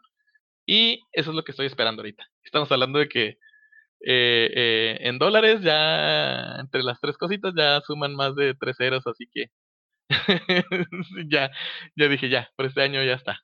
Ya estuvo, próximo año vamos a ver qué financiamos. Pero, ¿Y si te alcanzó para pagarlo de la Coppel también? no. no. Tiene las luces apagadas. sí, por eso sí, ahorita estoy escondido aquí. Pero sí, es muy padre. De hecho, e, esta página de Kickstarter es, es un mundo completo. Si pueden, échense un. Si se quieren reunir un ratillo ahí con ciertas cosas. Que ya, busqué, ya, busqué y, el, el, eh, proyecto de Le Muevo la Pancita no está. Entonces, igual para el que se quiera aventar. Proyecto financiado, ¿no? también para los las personas que nos escuchen que tengan algún proyecto o algo que quieran sacar, ah, también. también es bueno ponerlo ahí. De hecho, buena plataforma. Bueno, Kickstarter es una de las páginas pues, más populares, pero hay otras que, bueno, hay otras ah, que son un poco está, más eh, está el GoDaddy, ajá, está el GoDaddy, está el, ¿cómo se llama? De hecho, hay una para conciertos, creo que esa sí es mexicana, creo que es Fondeadora, donde tú y hay otra para películas de cine independiente. Entonces, bueno, lo, lo, único que te piden es de que, bueno, y también que les comento a las personas que tengan algún proyecto, es que tu proyecto ya debes tener como un 50% de realización. pues tiene que estar desarrollado, pues. Ajá, mínimo tienes que tener toda la planeación, o sea, te tienen que, te tienen que faltar detalles finales. De hecho, yo varias veces quise meter varios proyectos a Kickstarter, pero a la hora de sacar cuentas, la verdad me di cuenta de que pues ganaba mejor en mi trabajo y pues mejor. Fue, fueron buenos proyectos que hacerlos. Yo hice varios juegos de mesa que los tengo aquí en mi casa y ah, está me divertí haciéndolos y dije, pues ah, no, no, no vale la pena meterme a pero pues es una Es una buena alternativa para los que tienen planes. Si alguien que solo va a mirar a la cámara por media hora ganó mil dólares, pues Ah, no, pero yo digo las personas que obviamente tengan un proyecto bueno, de que si tú quieres hacer un proyecto serio. Ah, tienes un proyecto serio y tienes que sacar un análisis de costo-beneficio y la verdad, digamos, yo saqué una cuenta de, estaba haciendo un juego de mesa y la cuenta para que me diera beneficio tenía que vender alrededor de mil copias. Y entonces era un número muy grande también. ah, no tenía como que muchas ideas de los proveedores, entonces sí tienes que tener, sí tienes que tener los números, no más decir. De hecho, los que los que sí son muy rentables son los juegos de cartas. Casualmente conozco muchos desarrolladores mexicanos, de hecho, la mayoría de los desarrolladores mexicanos de juegos de mesa han sido juegos de cartas porque estos sí, o sea, sí tienen muy buena mm, sí tienen muy buena rentabilidad, no tienes Pues estamos hablando que, que juegos que han nacido de Kickstarter, pues es el Cartas versus, las- versus la humanidad. ajá, también este, el de Gatitos, ajá, Gatitos Explosivos, ese también nació de Kickstarter. Así que pues, nunca está de más. Si traes un buen proyecto, pues yo digo que se puede financiar. Pues bueno, David, esa fue mi aportación. Vamos a ver qué tenemos. Seguir. Muy bien, muy bien. Este, pues creo que por el podcast del día de hoy son todas las secciones que les íbamos a presentar. y no los sé si- consejos del Aarón, ¿no? Todavía no, los ver. consejos de matrimonio. No, eran consejos de vida. Ah, no, Ah, ¿tienes consejo de Era, vida? era cálculo diferencial avanzado. Ah, ok, Sí, eran las clases de matemáticas. Entonces, ¿qué nos dices, Aarón? Eh, no, yo, se- yo se los debo de todas maneras, este, creo que ya también por hoy ya no hay, no hay tiempo. Eh, pero ya eh, no sé si piratearme la idea de, de David y traer- también traerles historias de, de no, sé, no sé si de películas o de series, pero, pero algo ahí se me ocurrirá. Adelante, no Muy importa bien, nada. sí. Pues chicos, queri- queridos podescuchas, por el día de hoy hemos terminado nuestro podcast. Les agradecemos que se hayan entretenido aquí con nosotros un rato. Esperemos que les haya, mejor dicho, esperamos que les haya gustado. Oye, Y- un recordatorio antes de irnos, eh, acuérdense, tenemos nuestra página de Facebook, facebook.com, diagonal T Verde Podcast, la T Verde sin el acento en la T, porque pues no puedes meter un, el acento en las, en las páginas de Facebook. Y acuérdense de encontrar la T oculta para ganarse una tarjeta de 150 pesos de YouTube. Correcto. También acuérdense, nos pueden pues, encontrar por ahí en Spotify y en YouTube. Ok. Bueno, entonces, que estén muy bien, cuídense mucho y nos despedimos. Hasta luego. No, pues, Hasta luego. Luego, bye bye. Adiós. Ah, ah, ah. Por cierto, escuchas, queremos agradecer al Vela, quien fue tan amable de prestarnos su talento musical para darle un poco más de sabor al podcast. Dejaremos por ahí el link a sus redes para que puedan ir a escuchar algo de su material. Gracias.